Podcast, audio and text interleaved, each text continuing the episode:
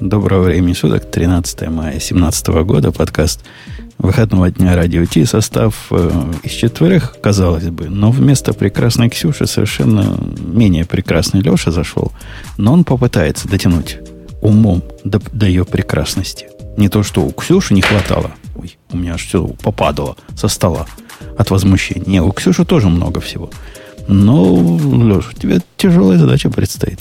В прошлый раз твой тезка был прямо хорошо выступил. Честь Java защитил, модули и всяких других э, штук, известных в вашем мире. Так что придется тебе соответствовать. Вам пора э, вести новую должность официально дежурный Алексей, который ходит разные из одного выпуска в другой. Э, да. А это ты, Грей, смог нажать официальный кат кнопочку? Ты такой молодец. Если что значит смог? Ну, прямо ты меня прямо удивил. Может, у меня возникла идея. Бобок, вот ты скажи, ты, ты, ты же начальник, правильно? Ну, в каком-то смысле, да. Ну, то есть ты ценишь делегирование. И легирование, и делегирование, да, ценю. Я предлагаю на общем собрании э, членов нашего гаражного кооператива поручить Грею быть главным за голосование. Я всегда забываю, как устраивать голосование.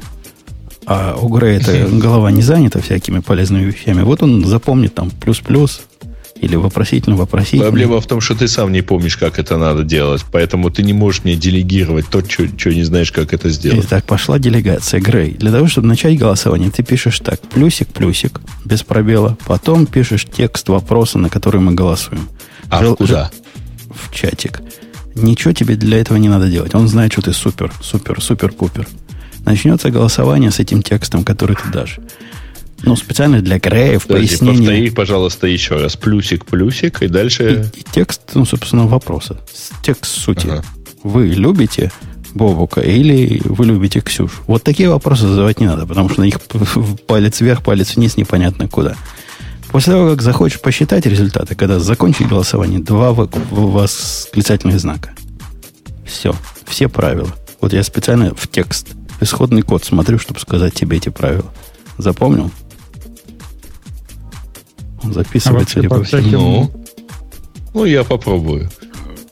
А, прямо сейчас. Да, да. да. Вообще, по всяким наукам управления разве менеджер должен знать, как что-то делается? Он, по идее, делегировал и, и ушел.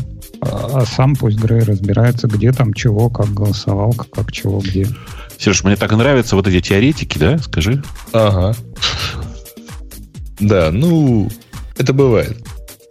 Это ты, это ты, Леша, с моим китайцем не работал. Вот ему такое заделегируешь. Мы начнем подкаст. Напомните мне, чтобы я рассказал историю, как мой китаец из JWT токенов куки делал. О, простите, пожалуйста. Но это же уже смешно звучит. А, ну, хоть не из хэшей, да. Э, так, а, давайте я вспомню, так, ну, окей, что у нас... Давайте тогда врубаем правильную рекламу. Я останавливаю первое в своей жизни голосование. А наш любимый Digital Ocean сейчас скажет свое слово. Это шоу создано при поддержке Digital Ocean. Digital Ocean – провайдер доступного облачного хостинга. Всего за 55 секунд и 5 долларов в месяц вы можете создать свой облачный сервер в одном из дата-центров, расположенных в Нью-Йорке, Сан-Франциско, Амстердаме и Сингапуре, и управлять им с помощью простой, интуитивно понятной понятной панели управления или воспользоваться мощным API. Начните прямо сейчас. Введите промокод радиодефис при регистрации и получите 10 долларов бонуса на аккаунт. Ну, Грей, ты понял? Вот на что я вначале намекал. От чего твое сердце радостью обольется и душа твоя запоет. Это Нет. же случилось только что. Zero latency реклама у нас появилась вернулась. Буквально нулевого latency. Если, Бобок, ты меня спросишь, как я этого добился, так не спрашивай, потому что это очень сложно. Понятно, Можешь ты послушал комментаторов из предыдущего раза, да? Ну да, они как-то бухтели, бухтели, дай, думаю, сделаю. Ну, сделал. Но таким, знаешь, нетрадиционным инженерным методом. Если проблему нельзя решить, ее надо обойти.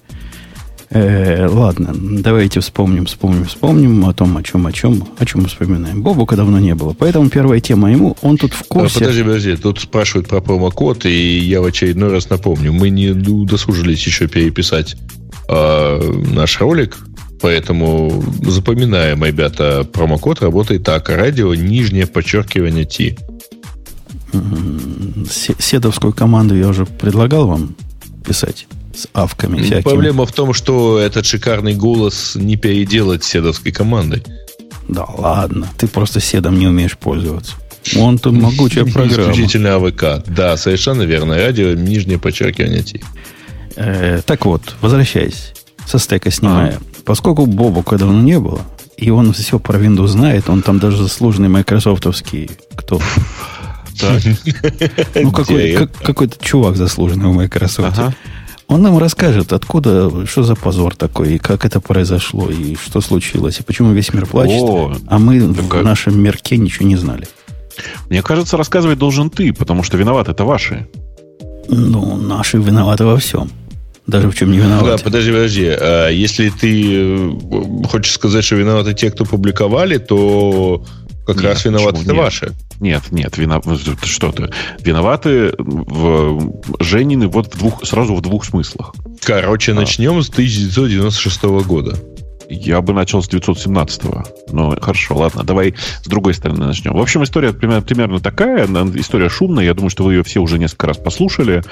А, прошла довольно крупная, я бы сказал, эпидемия. Почему-то ее называют атакой. Слово атака здесь не очень точное, я бы так сказал. Это просто при, такой прилично написанный вирус, эксплуатирующий давно известную, а известную на самом деле примерно с э, февраля месяца дырку э, в Windows, точнее в реализации SMB версии 1, э, которая, позволила, которая позволила, в общем, большому такому при, приятному и большому вирусу, он, по-моему, мегабайт 40, что ли, он размером, пролезть на огромное количество компьютеров, их там порядка 50 тысяч, но интересно не то, что он туда пролез. Даже больше. Да. Ну, там разные цифры сейчас называются. Э, а то, что э, ну, вирус называется WannaCryptor, в смысле WannaCrypt или WannaCry, в зависимости от того, кто, кто как пишет, э, он делал буквально следующее. Он просто шифровал всю, всю пользователь, короче, все, пользовательские данные, он вот просто криптовал, доступ к этим данным какое-то время сохранялся, а потом происходило прекрасно. Вывешивалась огромная табличка, очень хорошо сделанная, не табличка, а окно. Очень хорошо сделанное окно, надо сказать, с переводом э, текста сообщения на 25 разных языков, сидите, выбираете, говорите, что как, э, в, который рассказывает, что для того, чтобы у тебя система снова заработала и все файлы были расшифрованы, тебе нужно заплатить биткоинами примерно 300 долларов, э, вот указан конкретный адрес, рассказано, как получить э, биткоины, где их взять, и вообще такая, ну, приятно написанная программа, честно скажу. Подожди, а почему в этом окне приятно написано время неправильное? В том примере, что мы видим? Это кто-то переводил время. Первое, четвертого, 70-го года. Это кто-то переводил время на своей машине. А у меня есть другие скриншоты, гораздо более качественные. Это скриншот, который ты смотришь, он ну, неправильный. Mm-hmm. Он, видимо, кто-то... Тот, тот, который у меня есть, это скриншот, на котором вполне нормально 16 да, мая. Конечно, конечно, это конечно. в смысле через э, три дня сумма была, будет удвоена. А да. еще через три дня все ваши файлы будут стерты. Не, через 4. Всего 7 дней дают, судя да, по да, тексту. Да. Ну, так, да, через, да, 3, да, через, через 3 удвоено, через 4 все данные будут стерты. А, и ну, прямо качественно, хорошо сделанное приложение. Э, мне кажется, что это прям прорыв в области вирусописателей. Подождите, подождите, я не могу молчать, потому что Леша Давай. наверняка своих почуял. 40 мегабайт вирус, он на Java писался? Не-не-не, ну слушай, он, он 40 мегабайт, я, наверное, преувеличиваю, там 37, что ли, 35 было, я уж не очень помню. Но нужно же понимать, что там довольно много всего. Э, то есть это, ну, довольно Э, как это сказать, довольно масштабная программа-то. Им нужно было притащить с собой реализацию там типа биткоинов там, в том или ином виде, чтобы подслеживать транзакции. Им нужно было притащить с собой этот там перевод на несколько языков, им нужно было принести с собой крипто. 40 что, там... мегабайт, Карл, 40. А, слушай, что ты хочешь, 40... если у тебя совокупная сумма картинок в среднем на HTML страничке мегабайт 5. Ну, ну, ну, причем я же не говорю, что я пишу хорошие веб-странички. Или наши слушатели не, не, умеют Я не писать. имею в виду у тебя, но просто ты зайдешь на любой сайт. Вот они тоже не умеют писать хорошие веб-странички. А тут вирус пишут. Вирусы писатели это элита черного серого мира. И что это элита на Visual Basic теперь пишет? Ну, ну слушай, ты так говоришь, как будто это что-то плохое. Никого уже не волнует сейчас размер. Вот честно, просто не волнует людей. Ну да. А, нужно понимать, что он распространялся в основном по, по локальным сетям, не то, что в основном, он ну, основной метод распространения через SMB. А, при этом э, сама, сама часть, которая именно заражением занималась, она, конечно, существенно меньше, и ну, это как бы просто не проблема, как ты понимаешь. Погоди, а когда ты намекал, что да. на, наши виноваты, ты на NSA, ну, NSA намекал? в, двух, сторонах ваши виноваты. С одной стороны, эм, э, э, действительно эксплуатируется та дырка, которая была вскрыта в списке... Помните, да, была такая история в феврале, кажется, да? Я уже не очень помню. В апреле в марте. Нет, вообще, нет, подожди, нет. подожди. В апреле, феврале а, или в а, марте? Секунду, если восстанавливать совсем подробно хронологию, то про то, что этих самых ребят из NSA хакнули и э, объявили аукцион, это был, по-моему, август прошлого года. Не-не, ну это понятно. Я про то, когда случилась публикация. А, а, вот такая, лик была... именно про эту часть, это апрель этого года.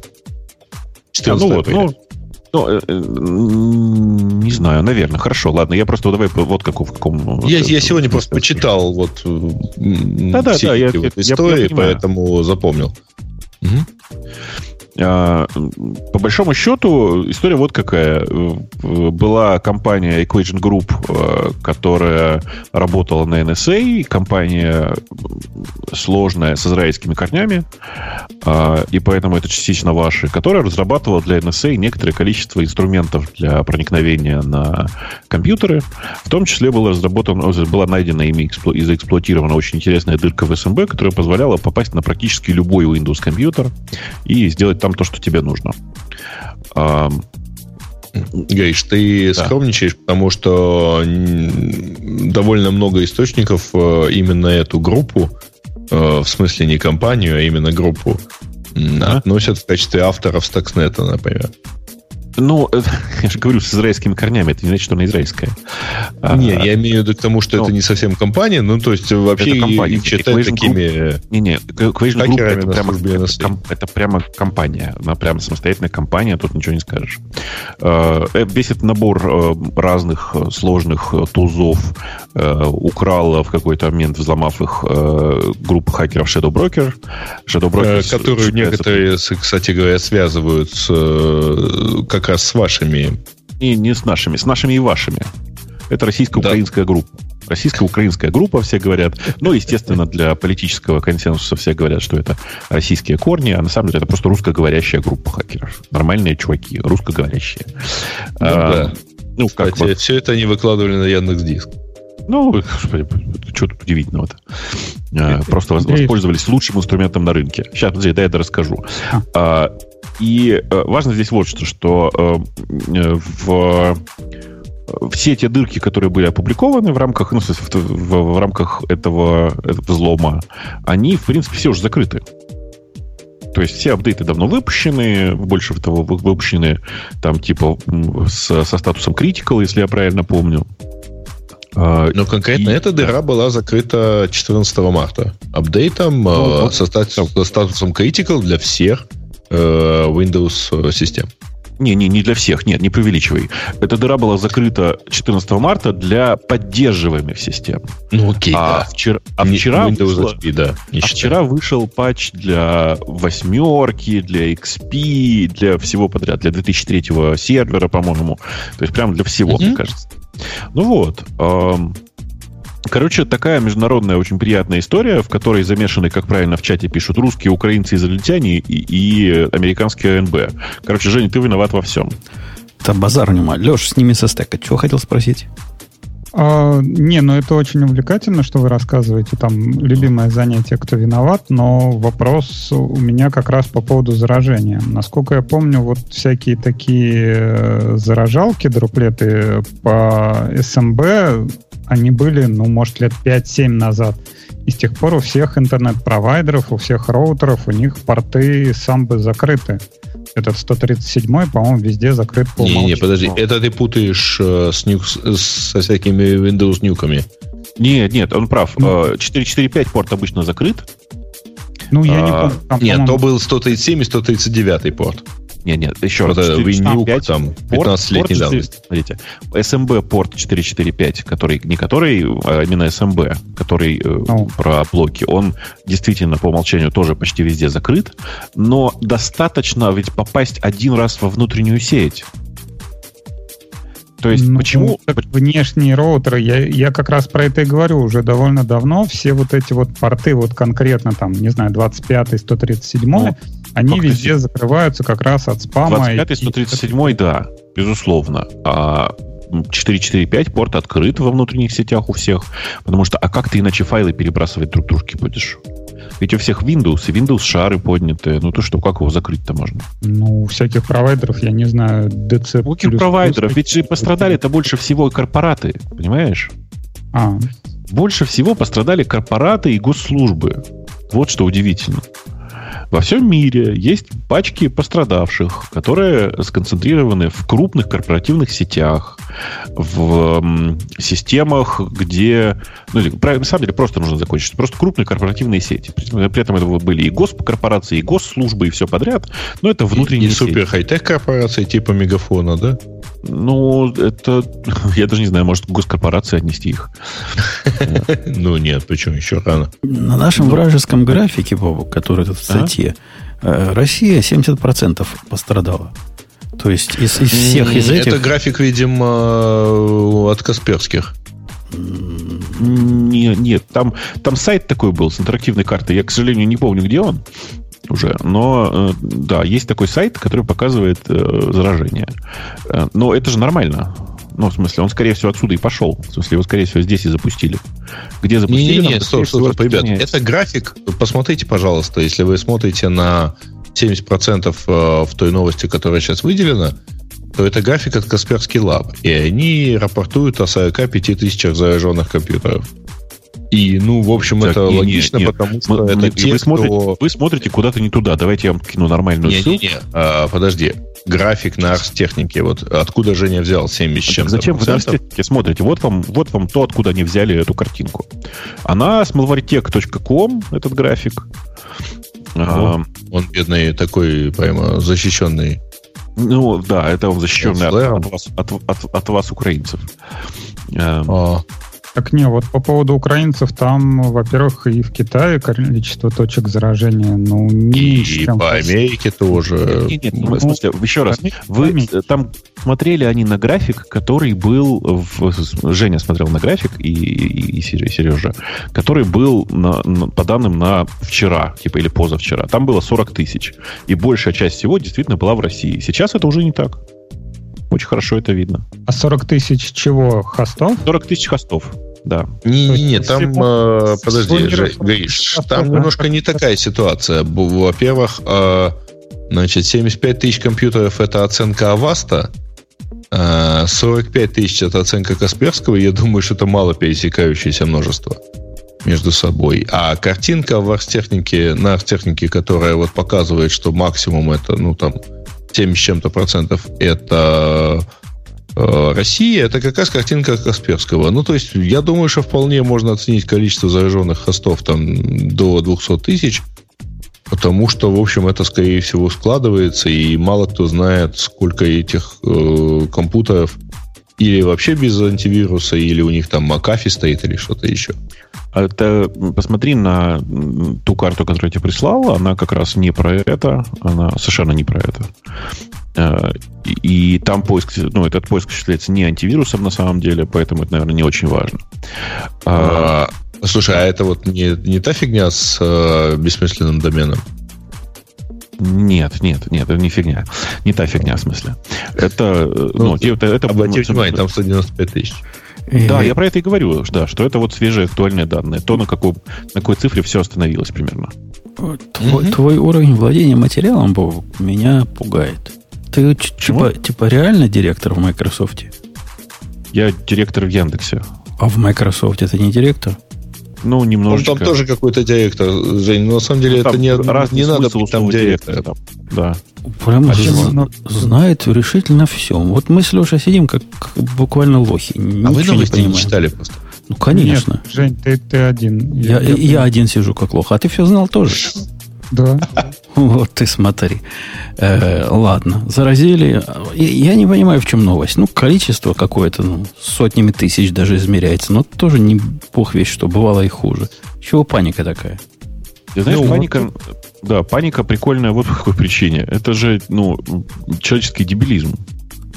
Э, ты понимаешь, что э, апдейт вышел в марте, в середине mm-hmm. марта. Сейчас, напомню, что? середина мая. То есть два месяца кто-то, я не буду показывать пальцем, не шевелился, не накатывал апдейты и теперь удивляется, что получил в зуб. Ну, как? Как вообще люди mm-hmm. живут такие? Ну, Более я тебе, того, я тебе расскажу, вопрос... как люди живут такие. Ты как, mm. ты как дитё малое, хоть и директор Microsoft и Яндекса.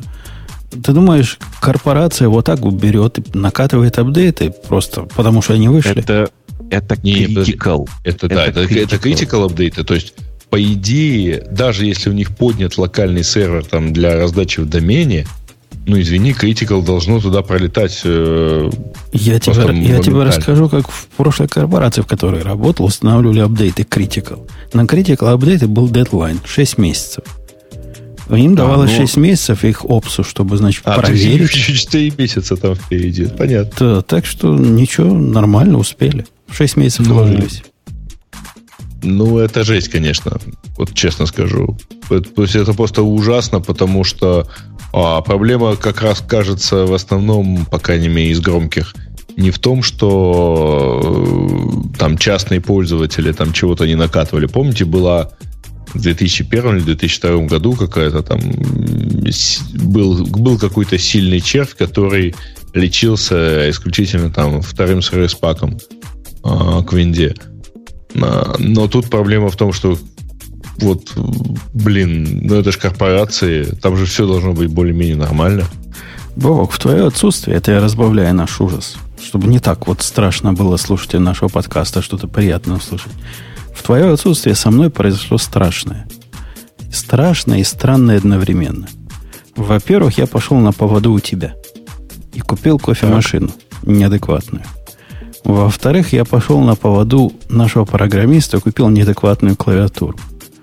В-третьих, я к этой неадекватной клавиатуре купил колечки пластиковые. И вчера полдня потратил, чтобы их с такой-то матери туда засунуть. Что в мире происходит? Кризис среднего возраста. Ты, я, я сам Я бы сказал, что Женин штатный психиатр ушел в отпуск, вот и все. Гриша тут ни при чем. Не-не-не, это смотри, какая корреляция. Гриши не было три раза. И вот это все сломалось за это время. Ты как-то аккуратнее, потому что еще пару раз не придешь, мир вообще упадет. И да, земля налетит. Все сломалось. На что? На BMW X5 пересядешь. О, и в эту сторону было. Почти, почти было. Я вчера помогал коллеге своему покупать машину. Ну, потому что он взял меня, значит, как главного этого самого не русского, который умеет торговаться. Торговался я как, как надо, выторговал ему практически по инвойсу. Но не поверишь, какую машину он купил. Я, я в этом не виноват, но при этом я в этом участвовал. Ну, то есть он купил X5? Нет, ну почти. X3? Нет, он купил... 6, он, 4. он купил да? Toyota Highlander. А, нет, это не ко мне, но я тебя понял, да. Это, это, это точно не про нас. Гриш, ну, надо, кстати, попробовать. Не, а мы вдвоем э, надо смыться на месяц. А, и, ну да, потом возвращаемся, уже не X5, да, я понимаю. Да. Он Может, так, так по нас соскучится, что его купит. Не, а что не так-то с Хайлендерами? Я знаю одного человека, который на Хайлендере. Э, понимаешь, в чем дело, Леш? У нас э, с Гришей X5. С Хайлендером, с этим, с этим Леша, прямо решительно все не так. Это прямо самый минивенистый SUV, который я вообще в жизни видел. Да, да. Ну, он не, не SUV, он большой, как крузак. Э, нет, он, он, он, не SUV, он, он SUV, конечно. Mid-size SUV, хотя там третий ряд сидений смешно есть. Он даже не, не полноразмерный. И при этом он чувствуется как недобитый минивэн. При этом удивительно, как они этого добились. Это all-wheel drive. Ну, то есть она как бы почти четырьмя колесами ездит. А чувствуется, как будто бы обычный переднеприводной SUV. Это вот добиться надо. Но Нет, они смогли. Приводных SUV, конечно, не бывает. Ну, смысле, заднеприводной, вот его. Да. Да, да, один, один, один, один, один пара колес только работает. Не, не, это, это отвратительная история сама по себе. Прямо, прямо ужасная. Да ладно, нормальная машинка. Я, не, я не знаю никого, никого из адекватных людей в, своей, в своем окружении, которые на них ездят, но я знаю двух, которые на них разбились довольно сильно. То есть, как бы, для меня это хороший я сигнал. Передам. Ну, так, есть... так я вам передаю. У нас вот в подкасте не одобряют. Я ему говорил, чувак, говорит, покупай, как пацаны ездят. Ну, вот, вот. Купи себе Grand Cherokee, будешь как один из наших. Фан хоть какой-то будешь не, иметь. Это, типа, покупай американское, он на эту тему не повернут. Не, не, Таиланд, он, он, он хотел либо Highlander, либо Lexus. Но Lexus ему не понравился еще больше. А какой? LX какой? Э, по-моему, RX. Я не помню. Какой какой-то. Это без меня он выбирал. Все-таки LX это немножко другого масштаба. Но он выбирал какой-то Lexus сравнимого размера, короче. И mm-hmm. не проникся. Как Highlander. Такой Слушайте, да чего, чего, про, про что вы говорите? Люди покупают Highlander обычно, потому что им хочется большую машину, но нет денег. Ну, что вы? То он денег немало стоит, кстати. Он стоит как вполне пристойный SUV. Он стоит 45 тысяч. 45. А что он за 45 тысяч какой-нибудь Таха не купил? Чуть-чуть бы докинул и купил. У настоящего полного Но размера. Он получил бы примерно такой же SUV, да. Только в формате лайттрека. Я, между прочим, тут вот я, к сожалению, пока был в Штатах, большую часть времени ездил на Таха. И это просто ад. Это просто пипец какой-то. Ну что, она Вообще... рамная, наверное, же, да? Как положено. Ну, ну, в смысле, э, что рамная, в смысле, рессорная, рамная. Ну, рамная, э, которая... Мягкими рессорами. Не-не, я не про то говорю. Она на юнибаде или на раме, как грузовики?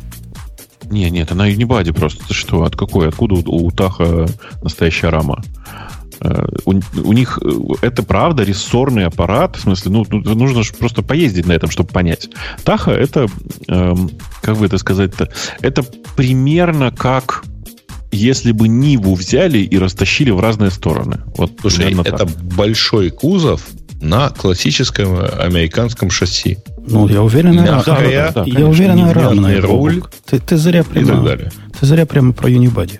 Ну, слушай, ну, э, окей, хорошо, давай будем считать, что она равная. Я, на самом деле, правда, ну, прям под низ даже не полез, чтобы посмотреть. Рулится он так, как будто при каждом повороте его скручивает там градусов на 20, знаешь, да? И для меня это как раз показатель того, что машина неравная. Но окей. Э, ну, а, ладно, ну, ладно. Ну, э, вот нормальная американская подвеска. Ну, короче, вот, такое, вот, вот такое со мной случилось. Бобук, у тебя есть такая клавиатура модная, как у всех пацанов? Или я один такой лох тут у нас в подкасте? Uh, у меня есть модная клавиатура, но она, скорее всего, не такая, как у тебя. Но тоже есть отдельная клавиатура, да, очень люблю. Ой, ты представляешь, да если я 87 клавиш аккуратненько достал, при этом в одной сломал нафиг пружинку, пришлось заказывать, теперь жду, пока придет под левый shift. И вставлял туда колечки эти силиконовые. Это, это действительно к психиатру. Слушай, а зачем? Ну, ну во-первых, это красиво. Чтобы было приятно. Конечно. Ага. Давайте, чтобы было приятно, возьмем вот следующую тему. Сейчас, подождите, там самое главное, это нужно сказать, что распространение всего этого вируса, оно на самом деле прекратилось, прекратилось очень правильным, как мне кажется, способом. Там ребята-исследователи, которые исследовали бинарник, которые даже в код особенно не полезли, обнаружили там внутри упоминание доменного имени. Э, доменное имя было не делегировано, не регистрировано вообще, они его зарегали, э, и сразу после этого вирус перестал распространяться. Очевидно, что... Ну, а, а, понятно, что... Ну, он приостановился на самом деле. То есть там была логика, видимо, такая, что он проверяет, что он там дергает определенный домен, Он не домен. Он дергает определенный URL, если оттуда ну, да. получает хоть что-то или какой-то какой конкретный код ошибки, то он перестает работать. По счастью, э, типа делегирования было достаточно для того, чтобы получить код ошибки. В результате не, он нет, там, не по-моему, он, э, ребята выкатили туда какой-то пустой сайт, потому что они ну, фиксировали да. какое-то количество хитов. Да-да-да, в смысле, что я к тому, что там с той стороны возвращалась ошибка, ее было достаточно. Угу. Ну, в общем, а, да. А какой смысл такой делать штуку? Это, ну, типа а, аварийный свич на случай, если тебе нужно что-то сделать, например, вытащить управление ботнетом на другой домен, и ты его вытаскиваешь, ну, типа, делаешь проверку не по одному домену, а по нескольким сразу. И все.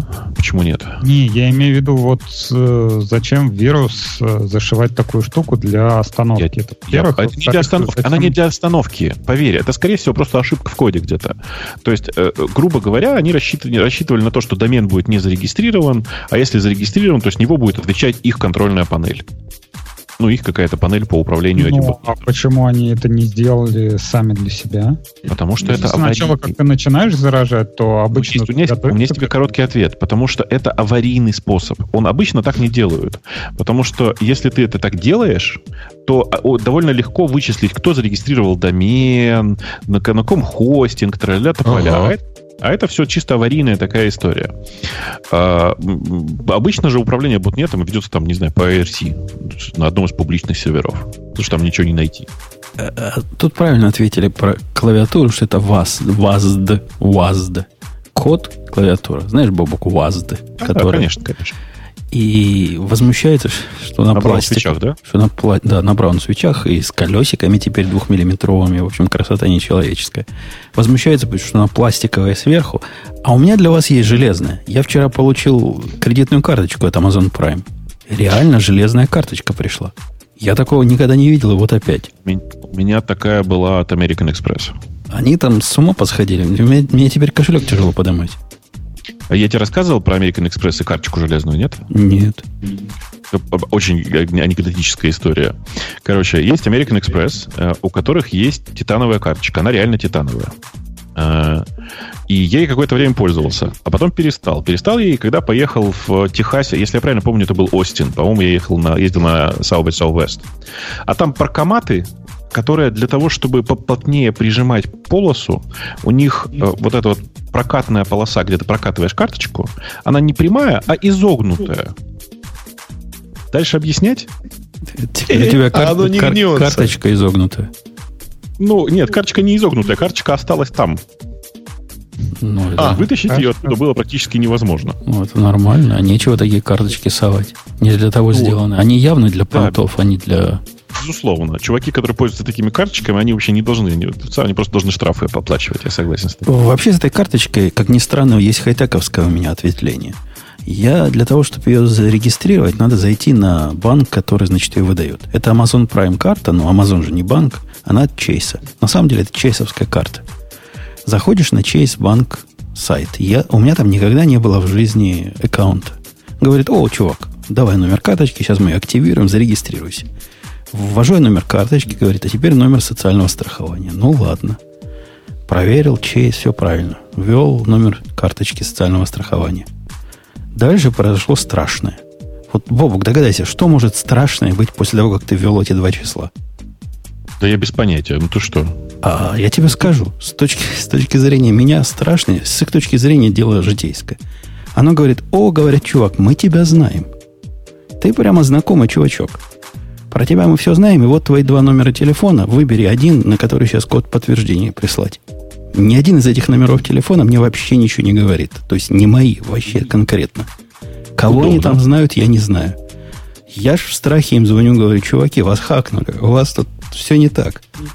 Они говорят, а, сэр, не волнуйтесь, это дело известное. Мы собираем данные, как они мне сказали, из публичных источников про вас. И, возможно, где-то ошиблись.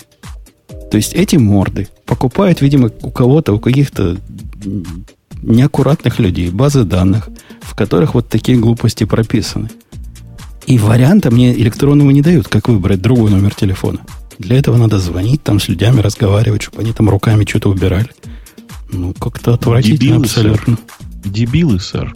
Ну, конкретно. Я им сказал, мне как-то страшно посылать код подтверждения на телефон случайного прохожего. Они говорят, да, мы понимаем ваш концерн. Да. Вот такая, ну, такая история. Странно, Слушай. что без валидации они... Мне тоже приходят всякие письма, типа, вот вы взяли у нас кредит э, и записали вот этот адрес почтовый и присылаем вам, заплатите за кредит. Но то, что сразу телефоны показывают где-то в банкомате, это подтвержденный номер, ну, это странно ну, не, не тоже в банкомате, но на сайте, и требовали подтверждения ну, на, на один из этих номеров. Подтвержденный, да. то есть. То есть я понимаю, если бы люди подтвердили, что да, вот они вот эту карту там или как, как чего счет э, зафигачили, то да. А то, что не подтвержденный показывают, ну, интересно. А, даже не ошибка меня, ну ладно, ошиблись. Но меня поразила вот их легкая реакция на это. Мол, ну да, бывает, дело житейское. Или вот это житейское дело. Такой факап это житейское дело для них. А, ладно, давайте ниже, ниже, ниже, ниже, ниже. Про, про что ты, Грей, да, там? Ты, ты про... Я хотел вот про вот это вот, про... Мы же уже обсуждали, что там много лет э, спектруму. А тут на Kickstarter это... замечательный проект про то, про то, чтобы его воссоздать вообще. О, не-не-не, не, нельзя так. До этой истории есть предыстория. Бог, ну. пришел Грей до начала этого подкаста и начал учить меня программировать. Прямо ре, реально пришел с баг-репортом. Значит, подождите, я расскажу я. Запостил баг-репорт и начал рассказывать мне, как это правильно делать. Ты не поверишь. Это были слезы и истерика. Но у меня ну. реально была истерика, потому что, Гриш, вставляю я URL этой новости в, в наш вот эту вот добавлялку новостей, говорю окей, и оно нифига не добавляет. С четвертого раза я решил пожаловаться Жене. Значит, Женя говорит, ты не понимаешь. Компьютер думает, что у него такая новость уже есть. И пошел разбираться. После чего он мне скидывает где-то там какое-то количество картинок на тему того, две, что компьютер две, таки прав. Две, две, не какой-то. Две, две картинки, которые Окей, полностью, две. полностью оправдывают компьютер и говорят, что значит, ты вообще не соображаешь. А, я иду и смотрю, что это, значит, э, георгская железяка, Оказывается, считает, э, знаете ли что? Она считает, ну. что если у нее title у новости одинаковый, то новость уже была. И что ее добавлять? Внимание, вопрос. Что она считает тайтлом? Не, во-первых... Тайтлом она считает последнее, что она нашла в теге title на этой новой, на этой странице. Вот, Грей, Не то, что она нашла в хеде. Твой отчет, может, и хорош в кругах твоих менеджеров, но технически он сакс. Все было не так. Во-первых, оно во-первых, то, что по тайтлу оно пытается делать дедупликацию, это очень здоровая идея. Потому что до этого у нас было несколько новостей из разных источников с одинаковым тайтлом. Это нормальная практика. И, в принципе, ничего плохого она нам не делает, кроме хорошего. Да. А, но, но суть проблемы была вовсе не в том, что оно считает последнее, как сказал тут Грей, неграмотно. И не в этом была проблема. И вовсе не конфликт был. А дело было вот в чем. Э, вот эта статья, которую Грей пытался добавить, в ней... Это Kickstarter вообще-то. Kickstarter. Стандартная страница проекта, да. Да, в этой статье, не поверишь, Бобук, произошло странное.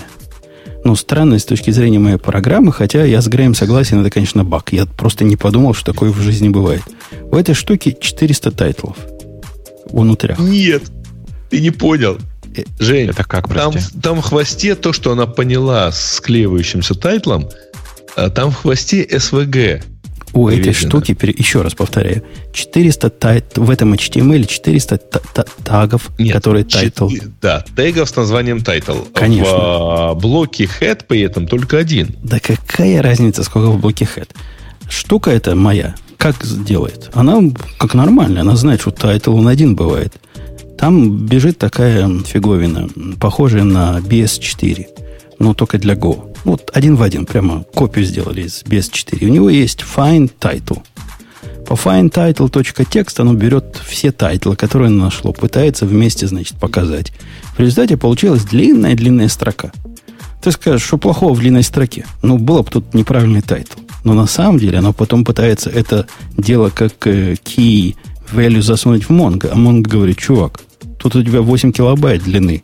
Индекс поля такой большой не бывает. Поэтому иди гуляй лесом.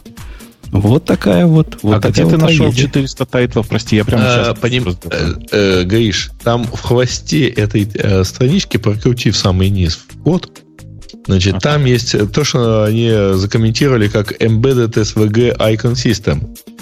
И А-а-а. там есть SVG со своим namespace, и действительно, вот туевый хучи этих то самых есть, тайтлов. Жень, у тебя XML парсер без, без namespace, да, я правильно понял? Конечно. XML парсер делает find title. И а вот эти... не, он на самом деле в SVG, э, этот самый namespace, он внутри HTML еще причем. Ну, тоже, в общем, жмем руку разработчикам Kickstarter, которые вот другого места не нашли. Вот этим многомудрым ну, советчикам, которые, как Грей, мне да. тоже посоветовали, надо брать из хеда title правильный. Я вам скажу, идите лесом. Вы на практике посмотрите, как оно будет работать. Вы увидите, что у вас Жень, я треть скажу статей будет без тайтла Сходи, вообще. пожалуйста, вот, вот, в оп... возьми сначала Open Graph, он есть сейчас у очень многих. А За... потом э, Зачем? бери просто title. Зачем? Вот это пример э, какого-то неинженерного Зачем? решения. Вот этот менеджер пришел и сказал все, что знал. Не надо этого всего делать. Все, что надо было сделать, я сделал. Эту проблему починил. Предположить. Надо смело предположить, что первый title будет хорошим, а больше никаких не надо. Ну, на самом деле, Жень, вообще-то дело не только в тайтле, но и в дескрипшене и всем прочем, и в картинке. И для этого существует и общий стандарт, называется Open Graph. У кого вот он возьми... есть? У кого этот Open Graph поддерживается? Э, много где. Много где. Вот, давай так, вот у всех новостных, э, на данный момент у большинства новостных сайтов. Э, и блогов. Э, окей. На WordPress. Окей, на WordPress, понятно. Ну, я и говорю, WordPress. Давайте все-таки к самой теме, которую я безуспешно добавлял, а потом все-таки добавил. А, это такой проект на Kickstarter, где энтузиасты решили воссоздать э, родной нам до более знакомый спектром. А, то есть вот полностью ZX как, а как ему а полагается быть. На, на него уже вышли, да, все патенты там и права? А ты знаешь, насколько я понимаю, они вообще даже привлекли одного из разработчиков ZX. Ну, это и это реально вот, э, э, ну, когда ты читаешь, ну, натуральная такая вот спецификация на ZX. А, то есть процессор Z80, причем там обоих, в обоих режимах, на 512 килобайт памяти. Вы можете его расширить до полутора мегабайт. А самое прикольное... Непонятно, что зачем, да. Ага. А? Самое прикольное, Только... знаете, что мне понравилось? У них есть возможность э, подключения Accelerator Board. В качестве Accelerator Board вы можете подключить Raspberry Pi. И тогда у вас вместо 3,5 МГц и 512 килобайт будет, соответственно, 1 гигагерц и 512 мегабайт памяти. И это будет вот прикольно очень работать. Не, ну это была какая-то позорная. У него Wi-Fi модуль опциональный есть. Какой Wi-Fi модуль в, в, в спектруме? Вообще о чем они говорят? Я вообще не понимаю, почему у него internal speaker optional, ну ладно. Ну, подождите, вас никого не смутило, что там вывод на HDMI? Тоже смущает, тоже должен быть. А какой был настоящий? На самом деле э, они хотят построить нечто полностью совместимое с... Ну, то есть, вот чтобы вот возьмите и используйте. Не, ну, хотя, хотя бы у них можно будет использовать мой переходник на PS2. Это радует. Это меня радует. Я удивлялся. Нафиг а кладут их. Compatible with Campston? Ну, такого у меня нет. А вот переходник на PS2 у меня И на клавиатуру есть. Первый, самый классический, в общем. Куда еще? Куда еще классический? Короче, чуваки на самом деле все правильно делают. В смысле, они делают такой спектрум, чтобы его можно было прямо сейчас использовать. И это вполне себе прикольный заход. Я там внутри вижу э, и знакомые мне имена и фамилии внутри, в смысле, в списке людей, которые э, поддерживают проект. И считаю, что эти люди, в принципе, готовы, уверен, что они сделают правильно.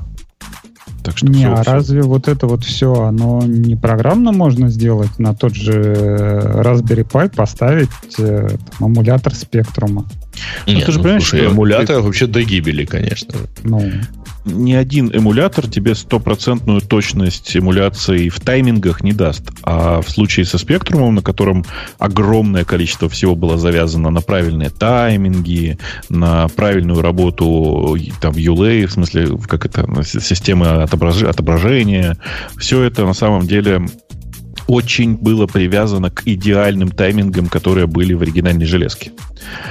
И, ну, ты знаешь, да, например, что зачастую там же был как, там есть центральный экран, а есть, например, бордюр. Ну, это реально такая рамка вокруг, которая предполагалась, что будет одного цвета. Но за счет быстрого перемигивания, э, быстрого меняния этого цвета этого бордюра э, на аппаратном уровне можно было добиться того, что прямо на бордюре картинки рисовать. Так нет, считалось, что... они э... железку же тоже не, не поставляют. Там вот на FPGA нет, нет. собирают. Да нет, если ты посмотришь внимательно, там как раз вся фишка в том, что они делают все это на настоящем Z80, на оригинальном Z80. Нет, написано fully implemented with FPGA technology. Не-не-не, FPGA здесь не, не очень причем. Посмотри, пожалуйста, внимательно на концепцию того, как оно сделано. FPGA, в смысле, у них не оригинальный Z80, а Z80 имплементированный на FPGA. Ну, ты же знаешь, как FPGA работает. Это, по сути, и есть Z80. То есть они как бы его воссоздали с теми же самыми таймингами, которые там и были. По-моему, они красавцы. Что тут Не, скажешь? Ну, воссоздали или полную копию Z80? А за полную копию же нельзя. Ты Почему? же не можешь полную... Ну, потому что ты не можешь продавать ZX Spectrum по-прежнему. Ну, ты можешь сколько угодно говорить о том, что вышли права на патенты, но как минимум на торговую марку нет.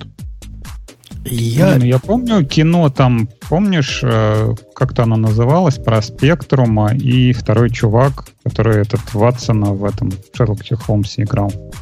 И еще Хоббита. Как его зовут? Так. Ну, фильм.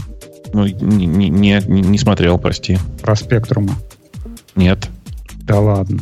Там Серьезно, я не, я не очень смотрю я, я как это с, с сэром Синклером я знаком, а, а больше про Синклера же, да? Ну да, про Синклера, и там рассказывали, какой он сволочь, какой он там, как э, на всех э, Cloud Bolt, и, насколько я помню, он и все, все права, денег, да. все права себе оставил, даже, по-моему, когда продавал Акорну, они там как-то что-то договорились, что он все себе оставил. Э, такой что Ну, ну, он такой, да, и чего? Какая связь? Ну, просто как бы, если это Его здесь получился, нет. и как бы, чтобы получился оригинальный спектрум, ну, странно это. Что он, не, нет, там же, ну, не то чтобы оригинальный спектрум, но там машина, ведущая себя полностью. Это как, э, вот, кстати, кстати, интересный вопрос. Помните, да, историю с созданием клона Мака в начале 90-х? Как эта компания называлась, которая даже сделала это все честно, там, через чистую комнату, и получил... Но это не помешало Apple ее засудить. Я не думаю, что с этим э, синклером, который они делают, спектром, с этим будут такие проблемы. Я на 98% уверен, что вот это все не дойдет даже до, э, до экземпляра, который будут людям рассылать. Так что проблемы с судами у них да нет, возникнут. Я думаю, что, а, я, а я думаю, что будет. Я думаю, что разошлют, потому что на самом деле свои деньги они уже собрали, которые им нужны были. Это первый раз, что ли? Мало было, которые собирали. Нет, нет. Но я не вижу здесь, на самом деле, особых, особых проблем, потому что, во-первых, Леха, Леха, как хорошо сказано, во-первых, Алексей прав, э, и в самом крайнем случае будет сделан финт ушами и сказано, ну, и знаете, у нас FPGA не получилось, вот вам плата с эмулятором. Э, и, ну, это, конечно, будет прям фейл, но, тем не менее, что-нибудь все равно дойдет. Засунут в коробочку Pi и запустят на него эмулятор. Ну, нет, Pi это очень дорого. Это же можно дешевле собрать все, поэтому... Ну, подожди, какой-нибудь Pi B купят за 10 долларов пучок. И будут тебе делать ничего не надо, только провода припаять, да и все. Не уверен, что Py B с этим справится нормальной Нет, целевая аудитория вот этого всего мне как-то непонятно. То есть скучающие гики, да, да конечно. захотели бы себе спектром. Ну, слушай, ну посмотри на суммы э, донейтов, которые там привязаны. Э, ну вот, э, ты платишь себе спокойно 200 фунтов, ну окей, ну 500 долларов ты... Вот, там, в 500 долларов ты уложишь практически любой донейт, который здесь есть, и ты получаешь игрушку с детства. Леша, а вот смотри, как, какие нормальные люди в 21 веке будут клавиатуру за 150 долларов покупать? Ну, так бывают же такие идиоты. Это я на себя кашу. Так что, и может, и на эту штуку найдется какая-то чтобы, целевая чтобы, аудитория. Чтобы вы понимали про, про, да, про, про идиотов с, с этой клавиатурой, я сейчас просто случайно зашел на сайт Вазда и пошел посмотреть, э, можно ли сейчас купить такую клавиатуру. И обнаружил, что у них заканчиваются браун-свечи, похоже. О, я успел. Нам да. все бегом на Amazon. Там все еще. А что это такое? Браун-свечи. А у них там, Леш, ты просто не знаешь, там есть культ. Ну, я есть культ. В этом культе есть... Да культ браун свечей. Не, не браун свечей. Есть культ вот этих новых свечей, которые черри, да? Черри не называется, Бабук? Черри да, MX, да, Черри MX. Черри MX, все подряд, да. И есть куча. Есть Clear, есть Black, есть White, э, Blue. Браун это такой, который меня меньше всего раздражает. То есть он тактильно ощущается, но не кликает как не в себя – и не очень шумный. Хотя оказался все равно шумнее, чем, чем я мог выдержать. Не, вы слишком что-то далека начали. Для начала хоть что, что за свич? Это то есть механизм, который в клавише? Кнопочка, каждая кнопочка это, да. Каждая кнопочка это такой... Он называется браун, потому что он цвета коричневого. Они по цветам еще отличаются, кроме механизма. Это их такая индикация, какой-то механизм внутри. И я слушателям советую погуглить, ну, там действительно культ культ вокруг этих свечей, по-моему, абсолютно неадекватный. Какие, значит, кнопочки хорошие, какие... Это от лукавого. Ну вот реально. Это совершенно ненормальное какое-то движение, к которому Нет, я присоединился. Apple тоже оседлала это движение. Вот сколько она презентации своей уделила этому Butterfly, да, то есть по-хорошему простого человека, да, э, как бы, да, какая хрен разница, там, ножницы или не ножницы вот в твоей клавиатуре. Ну, кнопочка нажимается и нажимается. Раньше они ходили сильнее, да, сейчас ходят меньше. Это Нет, ну, не во-первых, там вполне объяснимая, так сказать, логика. Э, ну, зачем про это рассказывать? Во-первых, потому что действительно сильно меняется ощущение от клавиатуры, и это надо продать. Э, я в случае с Apple имею в виду. Э, и при этом у них есть хорошая история, почему они так сделали. Потому что, во-первых, это гораздо более компактный механизм, а во-вторых, потому что он позволяет а, срабатывать абсолютно надежно, вне зависимости от того, на какую часть из клавиши ты нажал. Да вот. ладно, надежно. Ты, ты попробуй, как я, отломай вот эту пружинку на широких клавишах. Увидишь, как она надежно будет работать. Слушай, я не знаю насчет пружинки. У меня там одна клавиша то западала, то теперь перестала западать, но все равно как-то сложно работает. Вот. То есть, в общем, им там, у них есть еще потенциал для улучшения. Бог, тут для тебя вопрос, хотя почему-то меня спрашивают. А у клавиатуры спрашивают, внутри динамик или клавиша щелкает? Но это на самом деле зависит. Дело в том, что у клавиатуры MacBook, как вы, наверное, знаете, там щелкать нечем. Там щелчка нет. Поэтому, конечно, если у вас клавиатура щелкает, то это только динамик. А в, этих самых классических черри в них, конечно же, щелкает э, срабатывание, срабатывание механизма. Там специальная щелкалка есть. На самом деле, если рядом у вас не стоит фотоаппарат со специальным динамиком, то вы, конечно, ничего не услышите. Грей, не пора ли нам твоего второго любимого спонсора включить? А, пора, включай. Vscale – это облачный хостинг для разработчиков от разработчиков. Мы сами им пользуемся, уж поверьте. Помимо стабильности и высокой производительности, у Vscale есть почасовой биллинг, короткие пинги, быстрая и надежная сеть, снапшоты для восстановления и клонирования, панель управления для людей, много реально популярного ПО и, конечно, Application Programming Interface для автоматизации и управления. Мы любим API фишечки, знаете ли. Введите код Radio T250 при регистрации, и этой суммы хватит, чтобы протестировать все. Ведь у нас почасовая оплата. Э, окей. А, кстати, Сейчас, Гриш, а вот ты, ты говорил вроде как вы близко там с куражом, а вот эти вот голоса, которые он делает, это voice процессор или... Нет. Это он сам по себе так? Сам по себе. Уже у кого близко? Что-то близко это очень сильное своя, привлечение, да. но реально говорит он реально на несколько... Уверенно говорит на несколько узна, хорошо узнаваемых языков. По-моему, крутой. Но это кроме того, что он там не один сейчас в конторе. У меня есть ощущение, я перехожу к следующей теме, что есть на Хабра-Хабре такие люди, не хочу на них пальцем указывать, но такие люди есть, которые слушают наш подкаст, где я говорю, ой, я там читал где-то на Reddit такую тему, а потом она опаньки появляется в виде перевода. А иногда даже не скажу, а она все равно появляется в виде перевода. Просто добавлю ее в виде оригинала к нам в новости. Но черпают. У нас свободное распространение информации.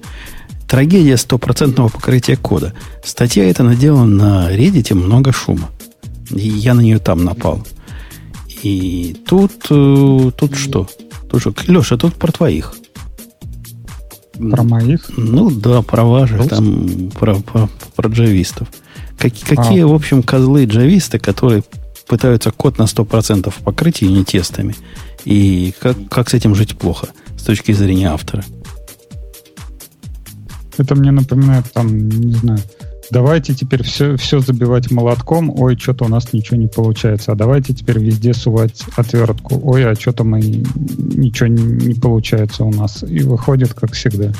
Вообще статья вред, вредная вот просто от начала и до конца.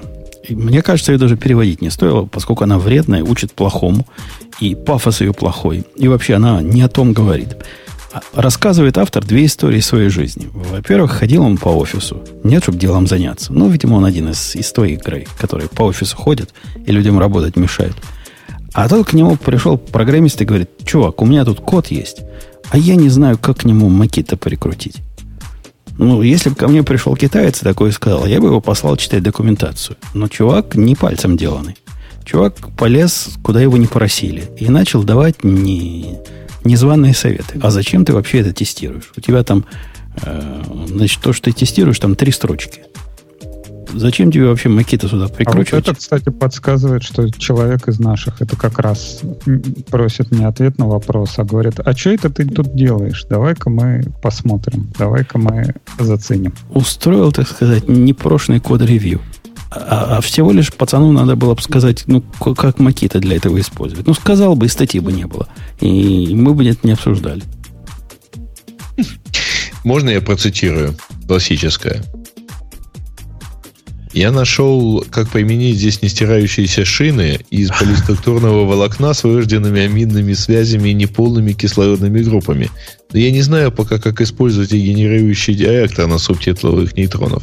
Миша, как быть с реактором? Посмотревшись к устройству, я без труда узнал велосипед. Все так. Э, но, да, все может оно так, но контекст нашего обсуждения относится плохо, потому что автор, пафос автора в чем? Он говорит, есть такие простые методы, которые даже не надо пытаться тестировать. Я ему скажу на это следующее. Во-первых, если программист это зачем-то захотел тестировать, не твое собачье дело решать, надо ему тестировать или не надо, если ты его не, не development manager, а просто рядом проходил. Тебя спросили про макеты, ответь про макеты. Во-вторых, сегодня это не то же самое, что завтра. И сегодня вот этот метод, который тебе кажется очевидным, а автору кажется неочевидным, может стать неочевидным решительно всем – и таким образом огромное количество говнища в вашей программе нарастет, который не тестируемый, не рефакторируемый. И будет ужас-ужас. Так что вот эта движуха, тут все так просто. У меня есть просто такой один. Я знаю, я, я из опыта говорю. У него все просто. Говорит, смотри, тут функция 5 строчек. Что я буду тестировать? Да, реально, тестировать там нечего, все линейно просто. Правда, через три дня у него там не 5 строчек, а 55 строчек но все еще просто. И он смело так все это меняет, так смело все рефакторит, надеясь на лучшее. У него звезды всегда как, как надо становятся, пока он в округе. Короче, Не, ну жили же раньше вообще без тестов, да, вот так вот писали. Да, ну, фигово жили, ну, фигово же жили, ну, да, ну, реально жили как-то. И ну, плохо было. Сейчас стало Нет, лучше. Ну, а почему плохо наоборот? Как раз софт выкладывали быстро, все быстро получалось. Не надо было поддерживать эти тесты. Не надо было ждать, когда соберется билд и когда посчитается полный coverage этих тестов. Ты тебя просят что-то сделать, ты это делаешь, пишешь код без, без каких-то мыслей о том, как это тестировать, как это что-то делать. Зачем тут напрягаться-то? Как раз наоборот, очень многие говорят, что вот индусские программисты там, не знаю, стали дорогие как раз из-за того, что они тратят время на тесты, вместо того, чтобы писать код, который им нужен. И вот сидит вот такой вот индусский программист, вот каждый метод у гетто, это там э, сидит на него тест придумывает. Ну, а нафига это надо? Да потому что сегодня у него get там, а завтра тот же самый индус тебе туда такую бизнес-логику впендюрит, что, что ой. И у меня подход на это простой. Если на что-то тест написать просто, и у тебя есть хоть какие-то, у тебя, как у программиста, есть чувство, что ну да, если там одна строчка, которая вызывает третью функцию, то глупо тестировать вот эту строчку, а не протестировать третью функцию напрямую. Тут, в принципе, я согласен. Но если у тебя есть ощущение, что в общем, все понятно, но я, я человек, я мог сделать ошибку. А давай-ка я за три минуты напишу к этому тест. Надо написать. Так нет, а зачем? Ты делаешь, развиваешь свою систему итерациями, да? Так не, то, не только, ты что не только ты что-то развиваешь. Вот придет второй индус, увидит, что вот этот кусок как-то принято не покрывать. Ну и дальше так и пойдет. Я вот не зря пример про своего коллегу привел, у которого из 5 на 50 строчек все это доросло, и все так же не покрыто тестом. Оно так нет, вот так и нарастает э, ком. Это, это процесс как бы нашей разработки, он итеративный. У тебя есть первая итерация. Ты готовишь какой-то вот как он, MVP, POC, вот так, такой минимальный прототип, который должен как-то работать и что-то делать. Ты не пишешь тесты, ты быстро выходишь на рынок, ты готов, ты офигенный, ты динамичный и все такое. Вот ты показал, вот этот твой коллега показал тебе рабочий прототип. Ты доволен, офигенен, отдаешь его в тестирование. Тестирование там что-то тестирует и выкатывает э, список багов. И тут разработчик понимает, что надо вот тут вот уже конкретно написать тесты. И на каждый баг, который пришел, он уже конкретно пишет тест, а не просто обкладывает все это тестами изначально, да, потратил время, да, при этом на рынок не вышел, денег не заработал, и как бы и нафига он такой нужен, а обложенный весь тест. У меня в ответ на это есть э, всегда один ответ на ваш ответ. А зачем тогда он вообще отлаживал программу? Тоже на это время тратил. Как, какая разница? Написал и в продакшн. И пусть работает так там. Нет, а там нет, видно ну, будет. Будем боги чинить, когда Если читаются. не компилится, то что, что тут уже? Не, компилится. Он синтаксически строгая программа. По фигню, правда, делает. А так нормально. Ну, сэкономим время на отладке. Не, ну нужен вот MVP, минимально рабочий там прототип. Он может долго считать, он может там, не знаю, не с какой-то нужной точностью считать, но при этом он рабочий, да, и сложность его ограничивается только сколько в одной башке может содержаться. Ну, ты, ты ведь не первый день замужем. Ты же знаешь, как в нашей области происходит. Вот этот замечательный рабочий MVP останется конечным продуктом на всю оставшуюся жизнь в таком виде, в котором он есть, а сбоку к нему будут дописываться костыли. Не-не, подождите, ребята, вы немножко путаете про MVP. Ну, MVP это минимум viable product. Это да. не значит, что он плохо делает основную задачу. Это означает, что у него нету массы дополнительных фишечек и ушечек. Ну вот Леша считает, что одна из фишечек и ушечек это, часть он это делает... тест. Я считаю, что тест это не фишечка-рюшечка, а часть вот такая же неотъемлемая процесс написания кода, как и отладка, например. И для меня довод, что мы не будем, не будем это тестировать, всегда вызывает вопрос, а нафиг ты вообще его отлаживал? Ну, еще бы сэкономил немножко времени. Так нет, да я... нет, важный вопрос он в другом вообще. Если ты не можешь сразу написать код без ошибки, нафиг ты его вообще пишешь? Mm, это, ж место. это же для тех, кто постоянно ошибки пишет. Mm, Выход да. простой. Не пиши ошибки, и все хорошо будет. И разогнать тех программистов, которые пишут ошибки. Конечно. И самому в монастырь постричься. Почему? Зачем в монастырь? Я уверен, что ты можешь писать без ошибок. У тебя даже отладка, отладку, ну, я думаю, ты начал использовать уже в 2000-х годах. До этого все как, как нормальные люди, дебаг принтами и все такое. Да, там проблема только с Кикстартером. А, слушай, уел сейчас вот прямо. Не, смотри, э, как бы дополнительный функционал, который появляется, он уже появится в, в процессе итерации, когда есть MVP, вот минимально необходимый э, набор компонентов. Там тебя сказали посчитать среднее для какого-то числа. Вот ты считаешь это среднее. Когда появляются какие-то проблемы, ты на каждый вот баг, который приходит тебе, ты пишешь тесты, и вот тестируешь вот этот конкретный функционал. И постепенно это, это, это, это, это у вас Егор такую байду нес, я помню. в шоу. Это я у вас же был, да? С Егором, который рассказывал, что вот так у них тестирование происходит. А это, это, Егора, никто не слушает. У него так не только тестирование происходит. Это дикая дичь. И, и вообще пафос этого, этой идеи еще более вреден, чем, чем эта статья. Дети, не делайте так, как Леша говорит, потому что Леша точно не серьезно. Я его знаю, он не может такое не выпивший сказать. Почему? У нас шоу, мы говорим о чем-то. Мы же не можем сидеть и соглашаться. Нет, смотри, а, ты говоришь, да, вот мы все знаем, что вот этот э, MVP, он, как всегда, идет в продакшн, и он там запускается. Ну, окей, да, ты написал вот этот MVP, за, закинул его в Docker, кинул его в продакшн, он считает там какое-то среднее свое. Ну, ну и окей, да, ты от того, что ты его обложил дополнительно тестами, ничего такого не поменяет. А когда придет время менять или там оптимизировать процесс расчета, ну, тогда и доберемся, тогда и пиши на эти конкретные места тесты прикладывай. Все наши разговоры меркнут на, на фоне вопроса, который только что Игорь задал. А у теста должна быть одна полоска или две? Но это Я никак тут не могу не вспомнить переписку в J у Battle of the Ships. А что там было? Ну, там роскошная джира переписка э, про две полоски на крыльях э, истребителей. А, это где надо это... Да, да, да. Меняли, да, не пробивать. Реплика от дизайнера. Я парню сказал, а у меня тут должны быть две полоски. Оглянулся, его нет. Да. Второй пример его о том, что, значит, первое его было возмущение, что, мол, чувак пытается э, использовать макита, когда и тестировать не надо. Его в этом, в этом смысле все раздражает. И что Макита использует, и что тестирует, и что к нему пристает. Я понимаю, это раздражает. А второй пример меня тоже раздражает, когда используют э, BDD средства. У вас, Леша, наверняка там BDD принято повсюду использовать. Это порождает из моего опыта в основном чудовищ. Хотя одно время я тоже на это подсел. Так оно модно было, молодежно, сколько лет, 10 назад, когда они первый раз стали популярны, может, 8 назад. Ну, ну ужас. Ужас, ужас и кошмар. Не делайте так тоже.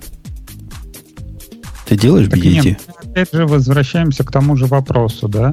Когда программисту платят за строчки, да, и вот набор классов, который в реальности никак не будет использоваться опять же, да, если про предыдущий пример, вот там программист сидит индус там где-то в Бангалоре в своем, вот он протестировал у всех э, там у мапов э, все методы, там вот он протестировал там put, get, там put if absent, там что-нибудь такое, да, офигенно, код coverage 100%, но при этом программа не работает и не выполняет своих функций, но при этом стопроцентный coverage. Нафига это надо было?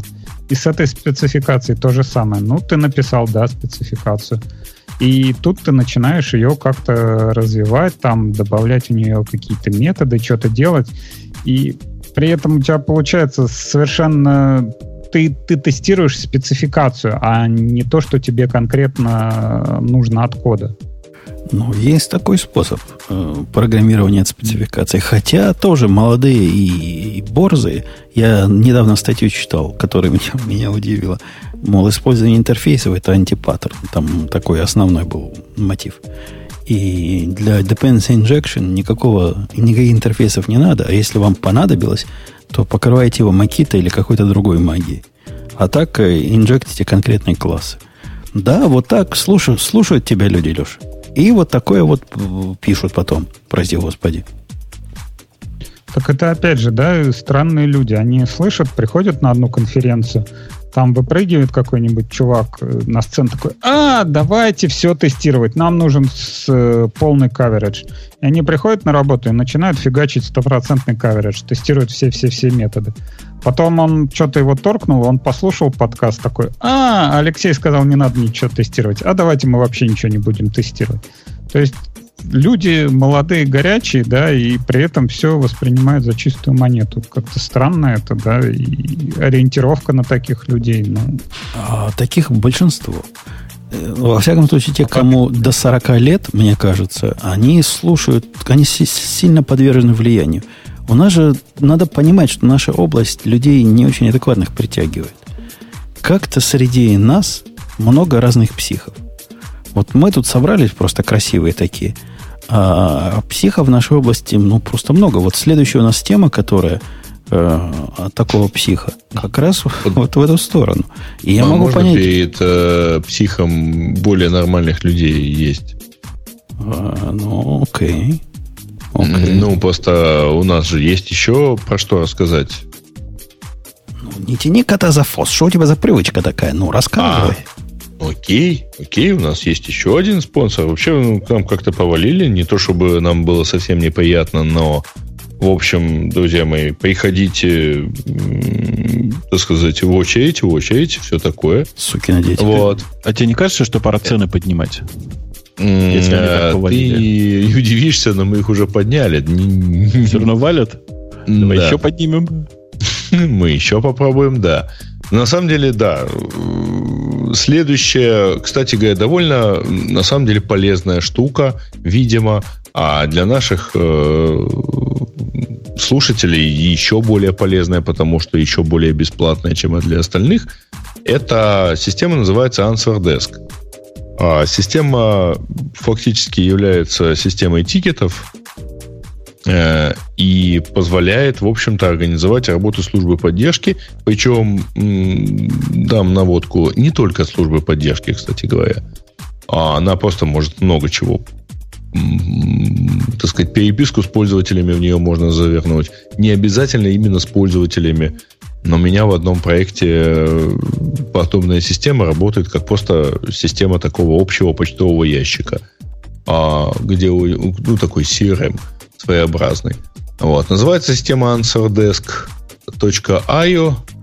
И вот если я сейчас кину зашифрованную ссылочку, если по ней пройти, то вы получите 4 месяца бесплатного доступа к этому сервису. Такой trial на 120 дней.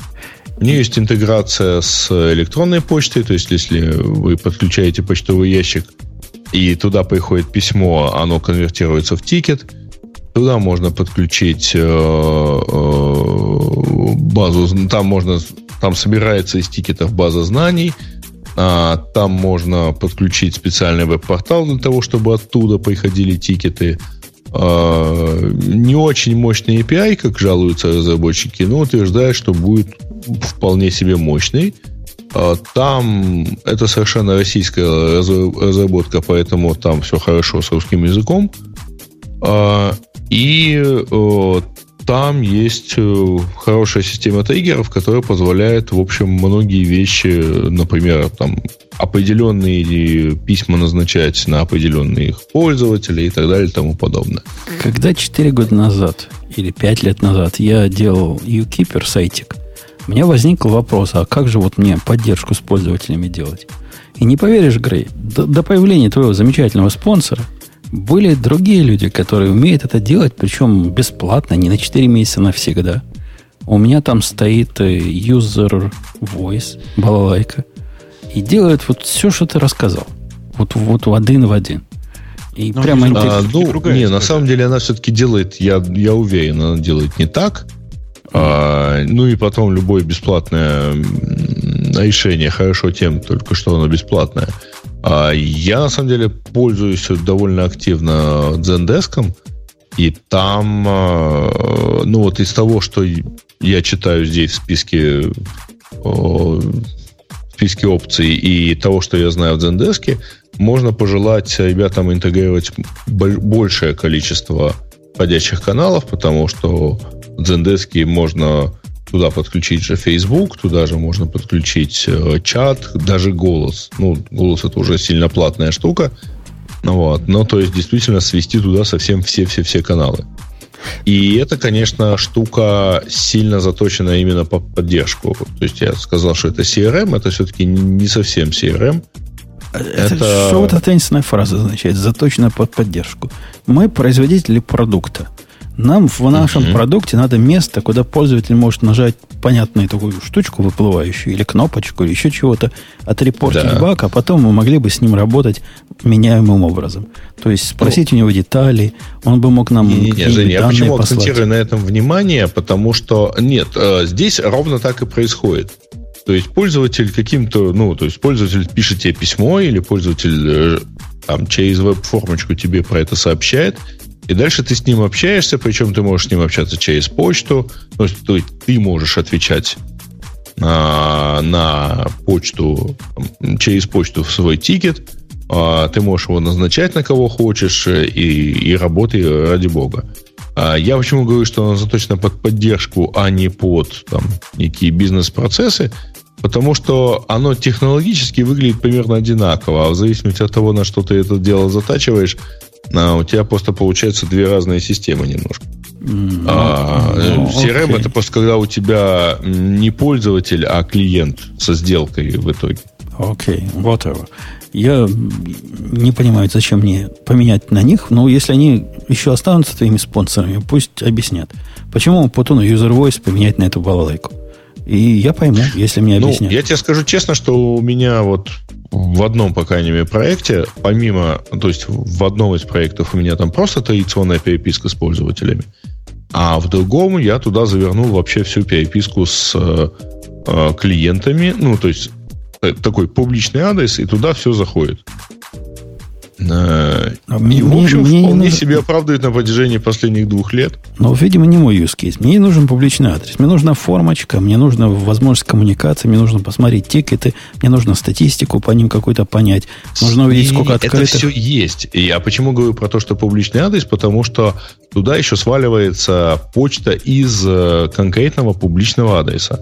Mm-hmm. Она оттуда собирается, там, а она может собираться из Gmail, она может собираться там ну, из любого провайдера. На Нет, ну это, это любопытно, но как-то оно мне не особо надо. Ладно, давайте к следующей теме. Ну, если ты заведешь себе некий там support собака.умпутун.ком, да, или supportukeeper.com, то оно тоже туда будет падать. Ну, Жень, да. Два. Во-первых, если ты хочешь персональные данные пользователей хранить в России, то тебе, наверное, это пригодится. А во-вторых, ну, если не переходить с предыдущей темы, да, обидно, что у тебя нету какого-нибудь типа джукбо джукбокса, чтобы ты включал там, например, потрескивание костра, ночь, где-то цикады далеко, и ты такой, наша профессия собирает сумасшедших. Вот это бы очень хорошо смотрелось бы.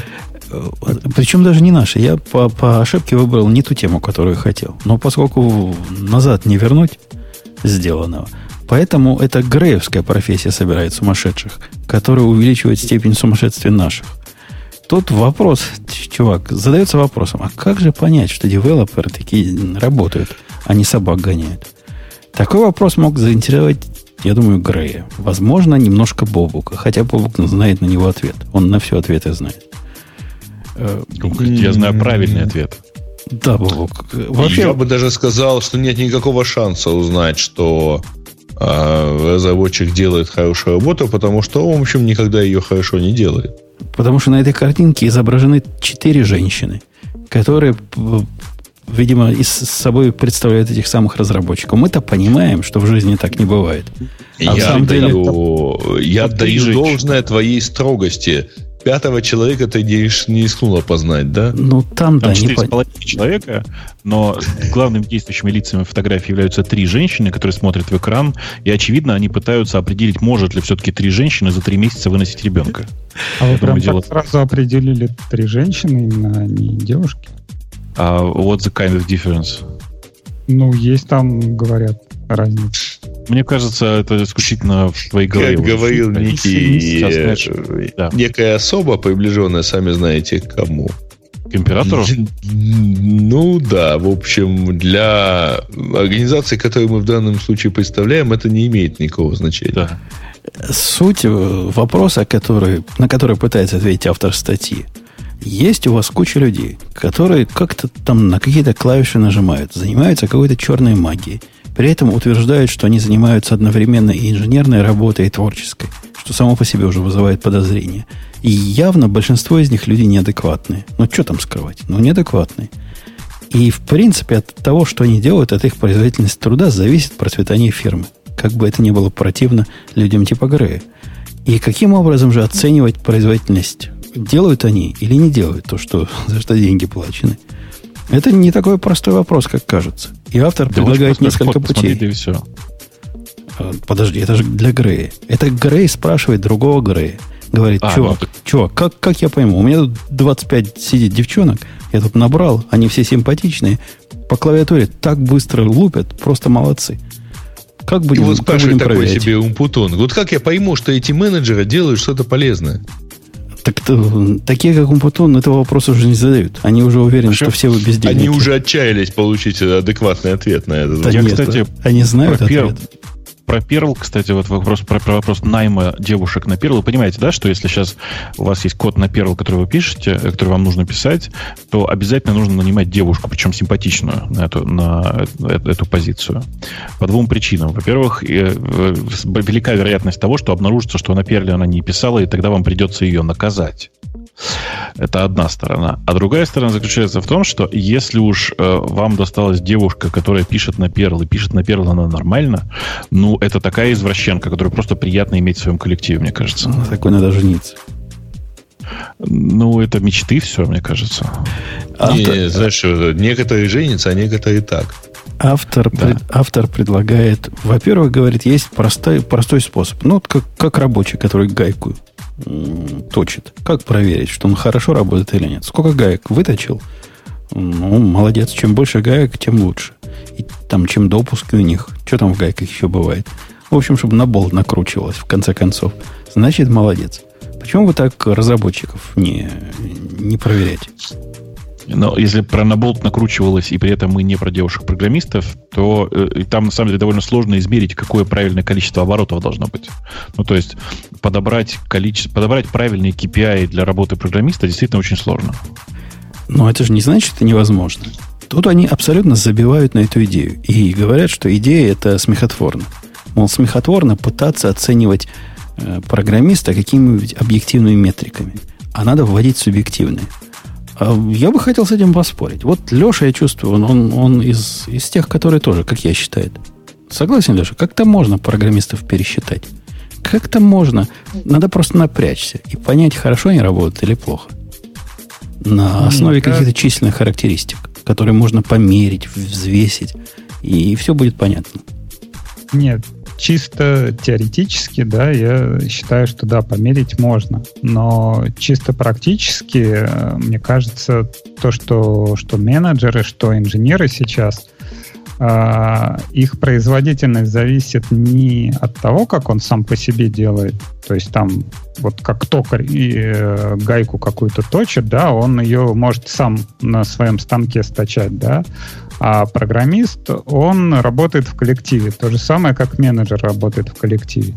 И вся его производительность зависит от э, его связей.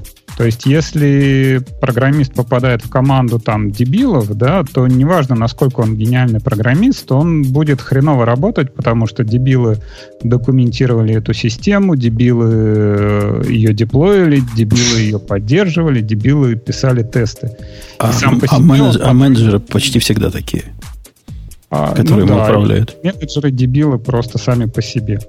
Вот. И неважно, как бы, насколько ты будешь крутой чувак, да, ты потратишь, не знаю, год, если, ну, вернее, ты, ты можешь потратить несколько лет на то, чтобы это все переписывать и приводить в нормальное состояние, да, если ты гениальный, то ты год будешь это приводить, если ты не гениальный, то пять лет, но при этом за год у тебя, если на тебя посмотреть, ты так-то по большому ничего делать ты не будешь, ты будешь делать пытаться сделать хорошо, но какого-то результата не будет, и поэтому тебя скорее уволят.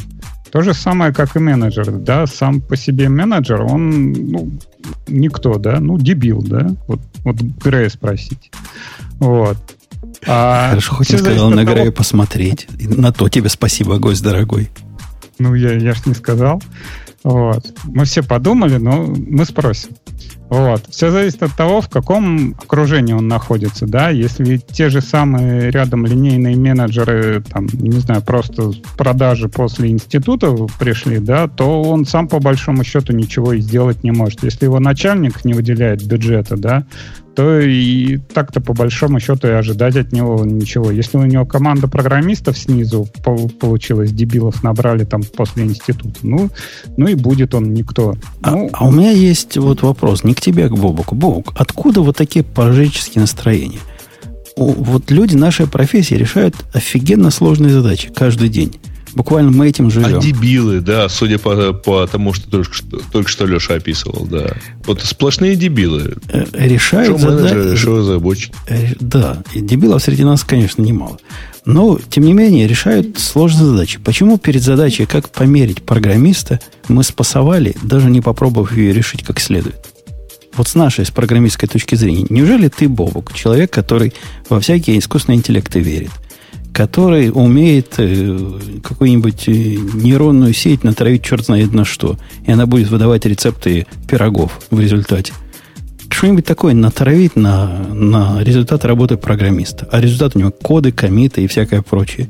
И да, понять. Я думаю, что, конечно, можно. Я думаю, что можно mm-hmm. такое сделать, и это не будет даже очень сложно. Другое дело, что это не даст тебе ответа на вопрос, насколько хорошо это сделано. Ну, типа, сделано, да. А количественная характеристика будет решена, а качественная нет. Даже не качественная, а смысловая. Ну, это, в данном случае это одно и то же. Ну, э, на самом деле есть же классическое, извините, менеджерское такое вот заключение про то, что если человека измерять KPI, то он на KPI будет работать, потеряв смысл этой работы. Если вы начнете иметь э, производительность труда программиста комитами, ну, тогда будет комит офен и так далее. У него будет 50 комитов за рабочий час. И что это нам даст? Не, не, на... ну слушай, э, конечно же, э, типа больше n комитов в, в час, как ты говоришь, не имеет никакого смысла, поэтому да, он просто будет коммититься каждый раз, когда это необходимо.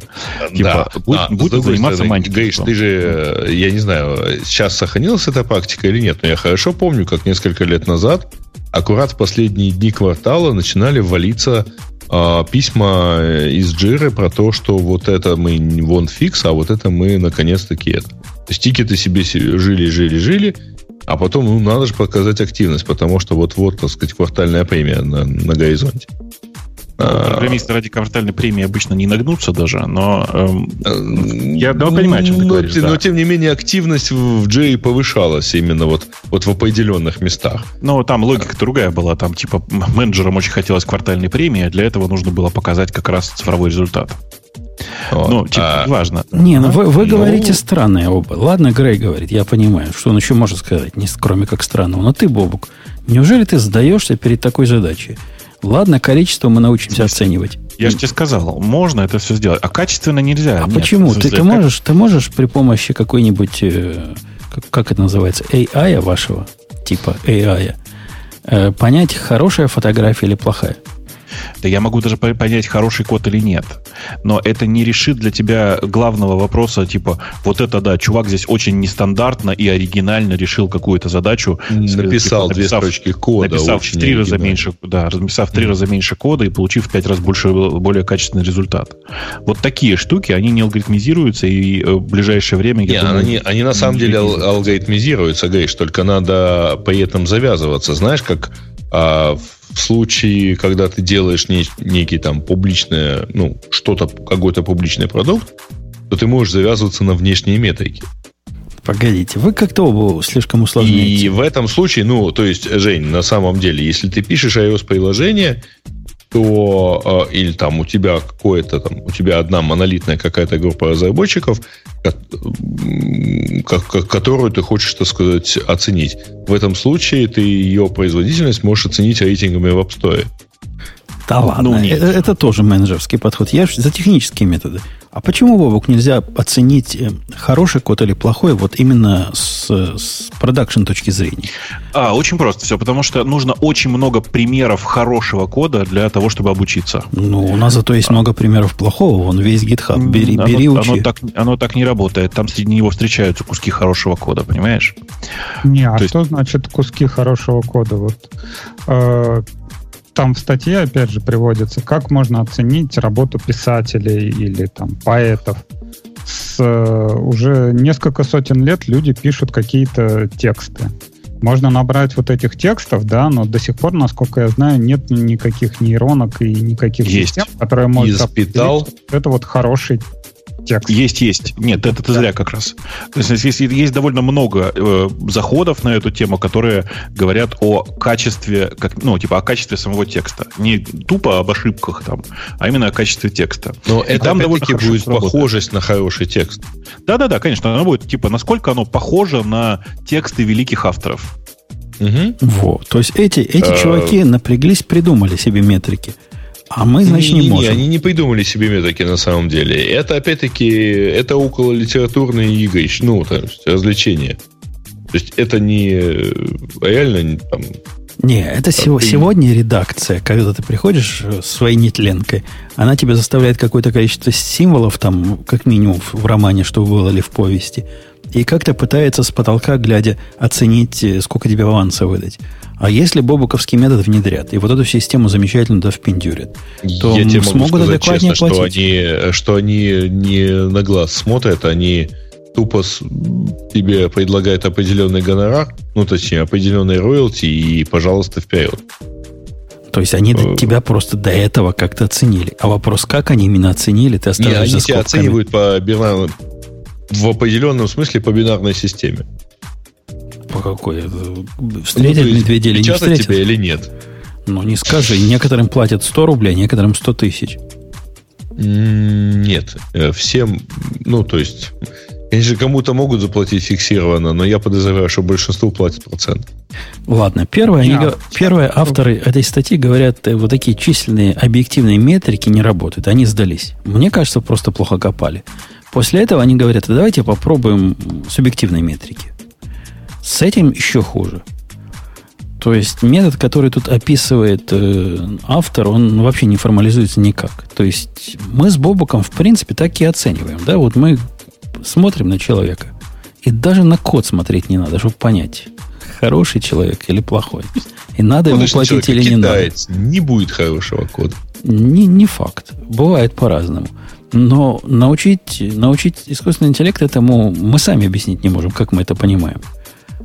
Неужели нельзя субъективно как-то субъективно э, формализовать? Вот какие субъективные метрики надо применить к человеку? Не количеству результата, который он сделал, а, например, ходит ли он и улыбается на поворотах. Или сколько он раз... Нет, сколько раз это уже будет, да. Как часто пьет кофе. Ну, какие-нибудь такие странные, сложные, не связанные с его основной работой метрики придумать. И внутри переработать. Тоже нельзя никак. Не, а я вот, опять же, возвращаюсь к этому, к тексту, Бобук сказал, что есть системы, которые могут определить, похож, похож ли текст на какого-то классика. То есть э, получается, что если я, например, напишу что-то похожее на там, Шекспира, то я буду такой же популярный, как Шекспир. Но это же не так. Или mm-hmm. там я, я напишу что-то похожее на Чуковского или Маршака, да, и я буду популярный, как Чуковский или Маршак. Оно же так не работает, и ты не определишь хорошее. Это у них так не работает, у, у писателей. А у нас так и работает. Если ты видишь код, который написан как твой, например, ты понимаешь, что чувак этот молодец. И либо он научился писать, ты, как ты. А потом, ну, это значит, что ты со Stack Overflow дернул этот код, и вот у тебя похожий код на то, что ты увидел на Stack Overflow. А на Stack Overflow оно не может же быть такое, что там идеальное. Я понимаю, но надо оценивать комплексно. Надо смотреть на всю систему и как-то оценивать, насколько похоже на то, что написал бы ты. Вот ну, это, а это, это, это уже будет как раз как с, с, с Левой Толстым сравнивать. Значит, молодец, если как Лев Толстой написал.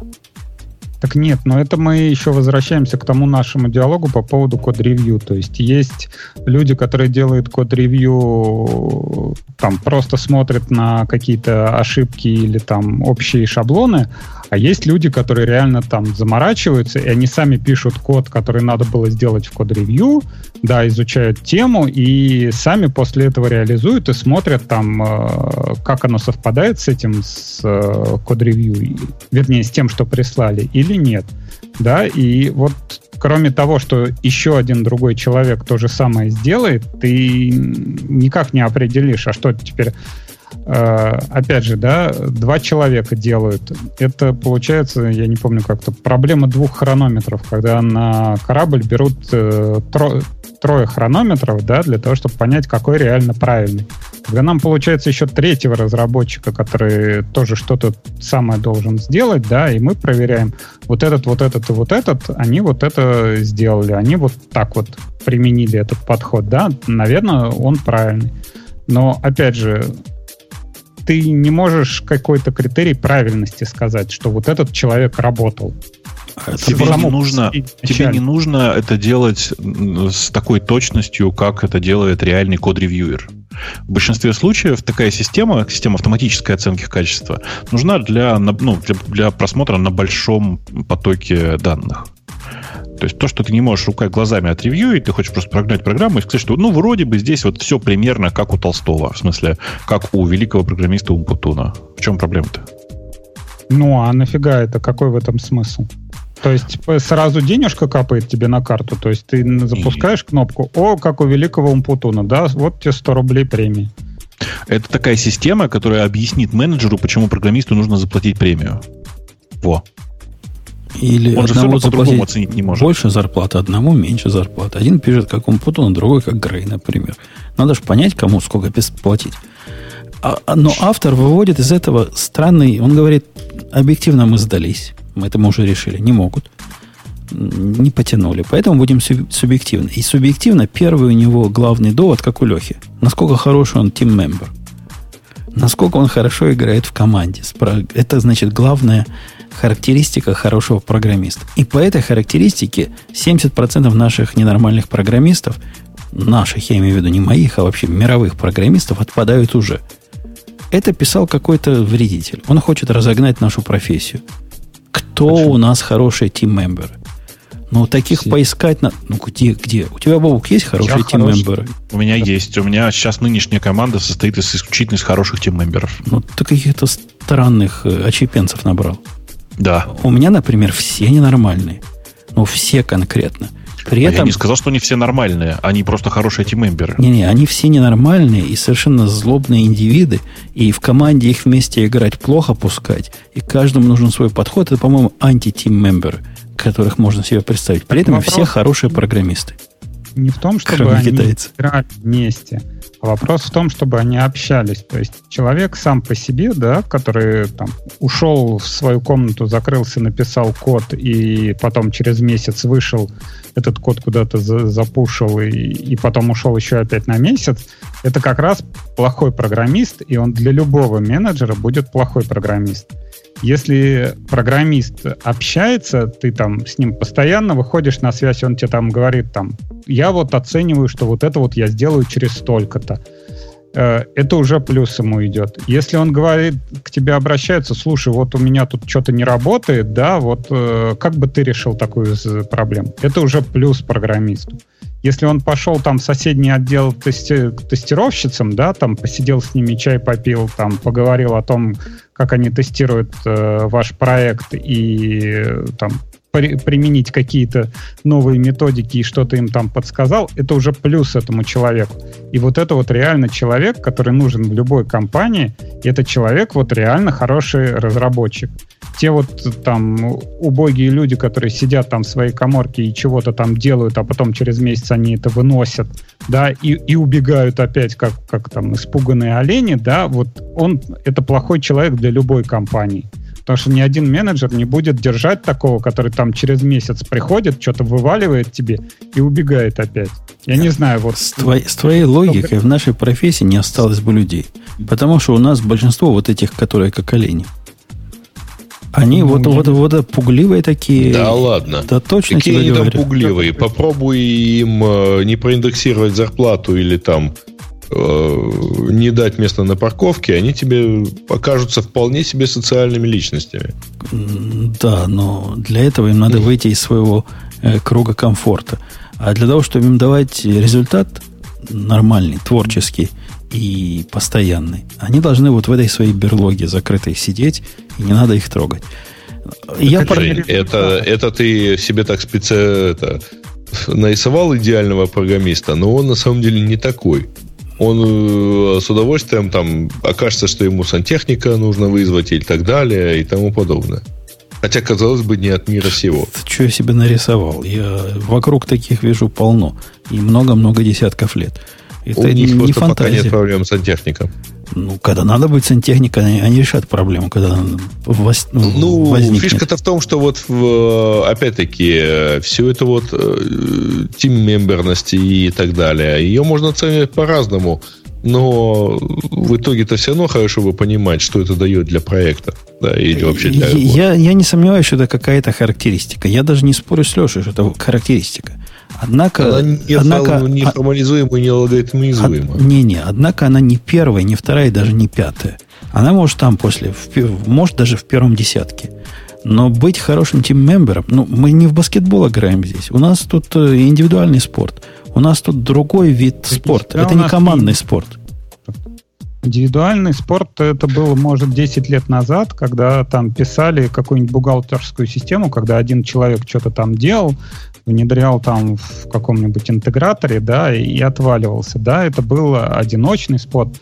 Сейчас разработка более-менее сложного программного обеспечения начинается с нескольких разработчиков, с э, тестировщиков, с менеджеров, и всем этим людям надо как-то общаться.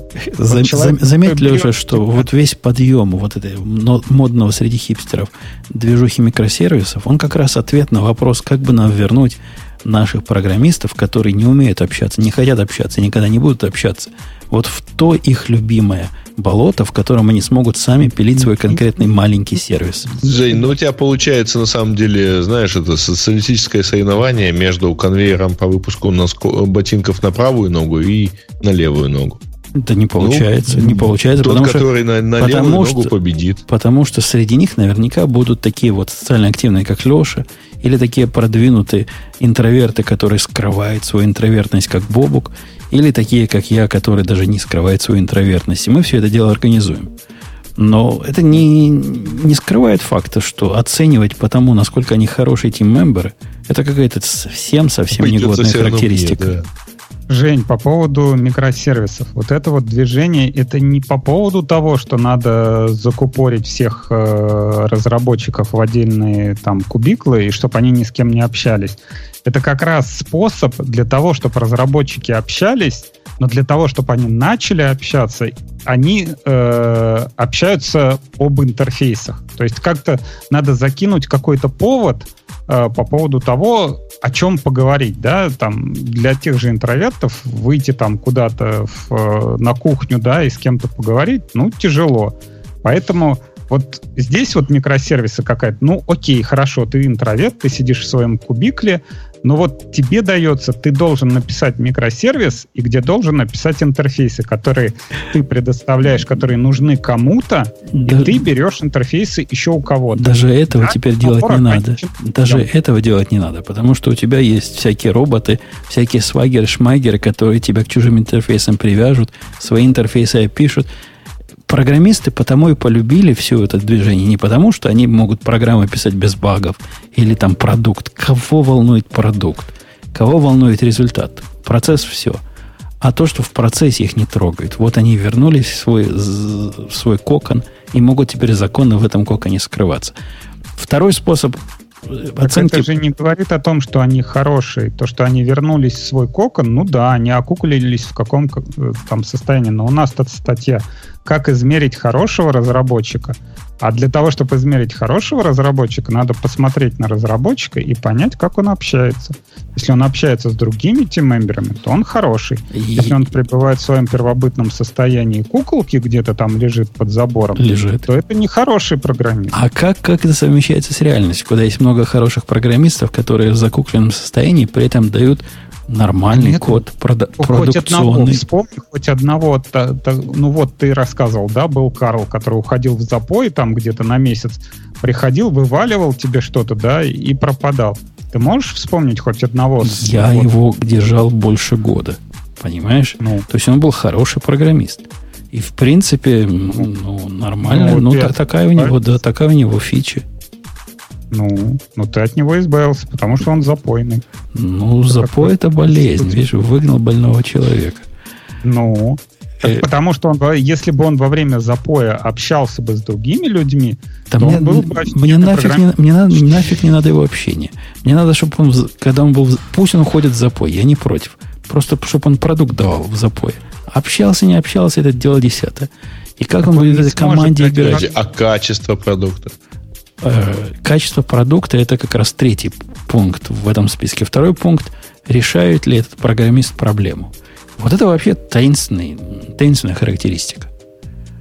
Я не очень понимаю, как, как это можно формализовать и как это даже понять можно. Решает так ли вот, программист проблему? Так это опять же, у нас мы живем в системе изменяем, э, из, постоянно изменяемых требований.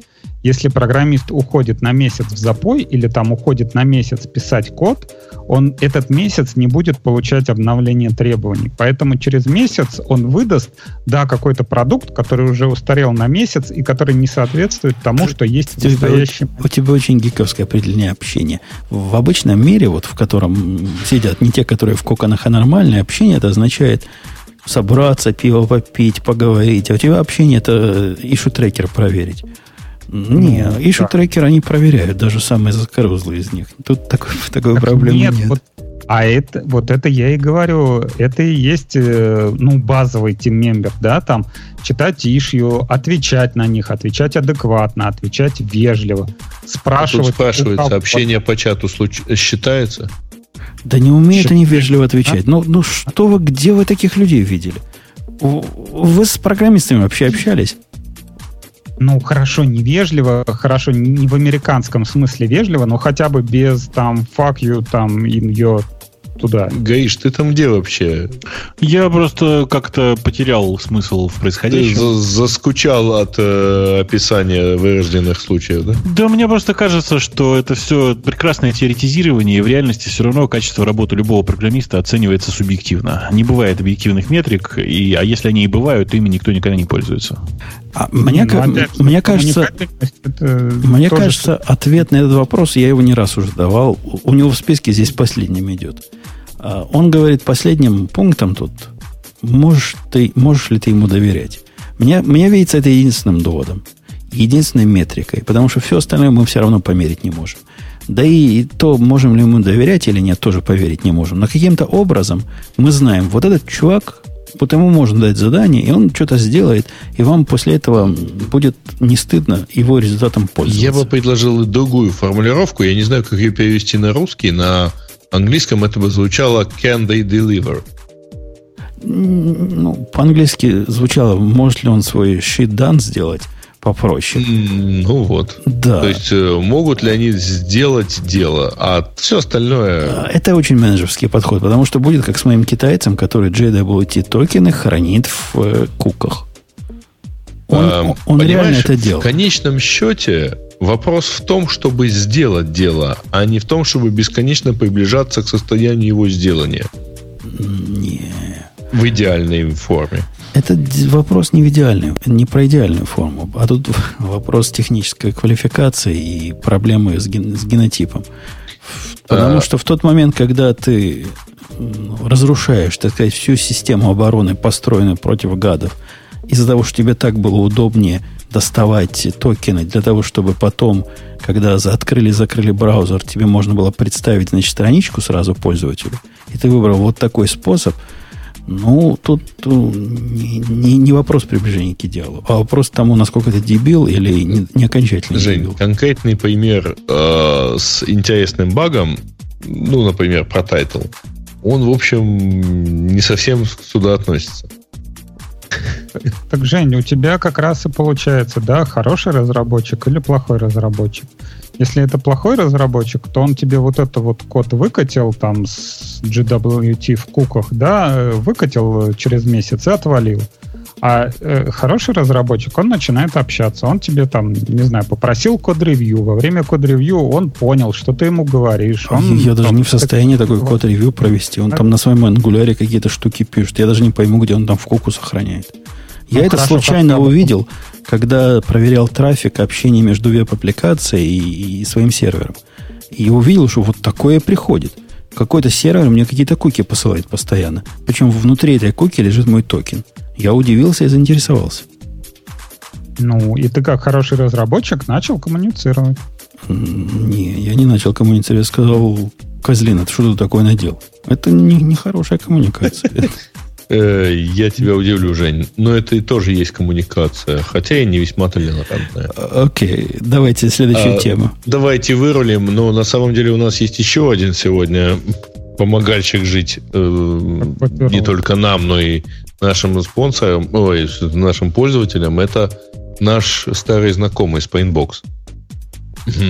А у ребят есть, кстати говоря, какое-то количество новостей. Они вот так очень грамотно подходят к э, продвижению своего продукта. Они к каждому эфиру готовят какие-нибудь новые, так сказать, э, вкусности и приятности.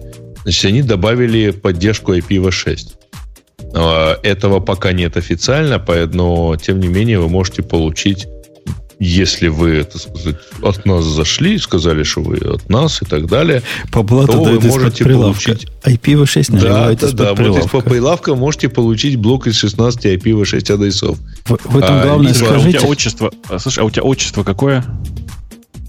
У кого? Тебя. А тебе зачем? Тебе, может, еще девичью фамилию матери сказать?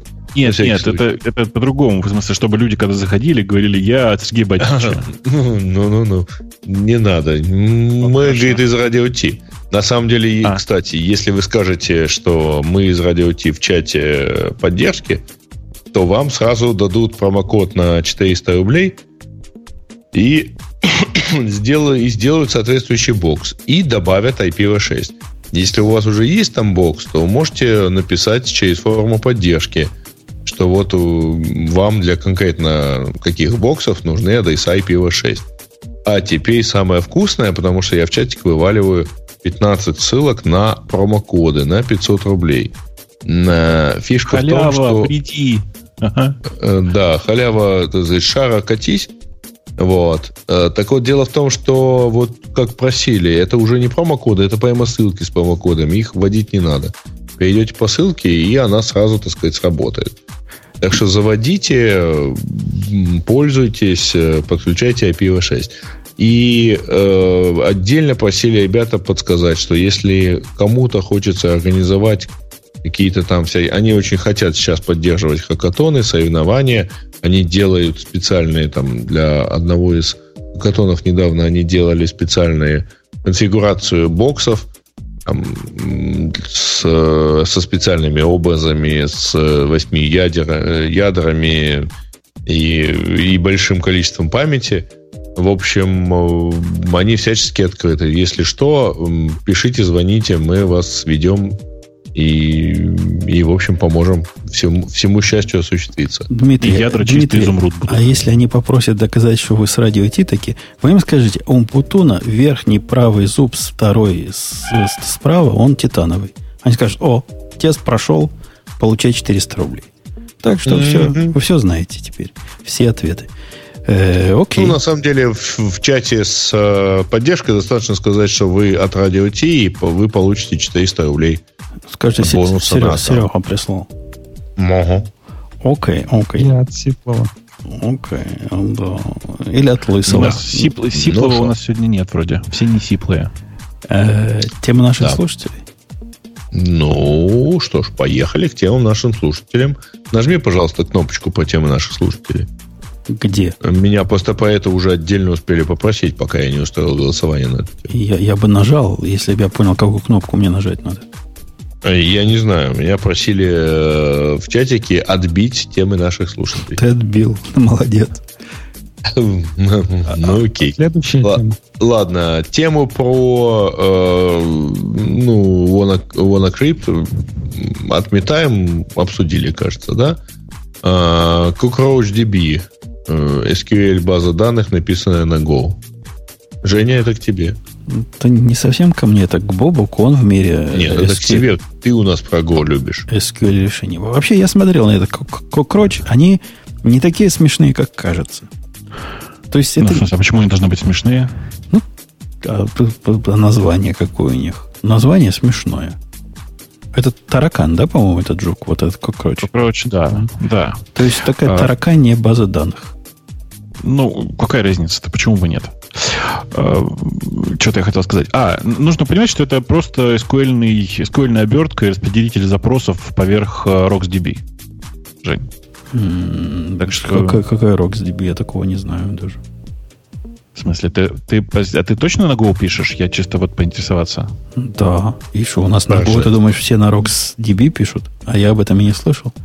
Ну, типа, RocksDB это самый популярный среди го- гошников, прошу прощения, э, вариант э, LevelDB.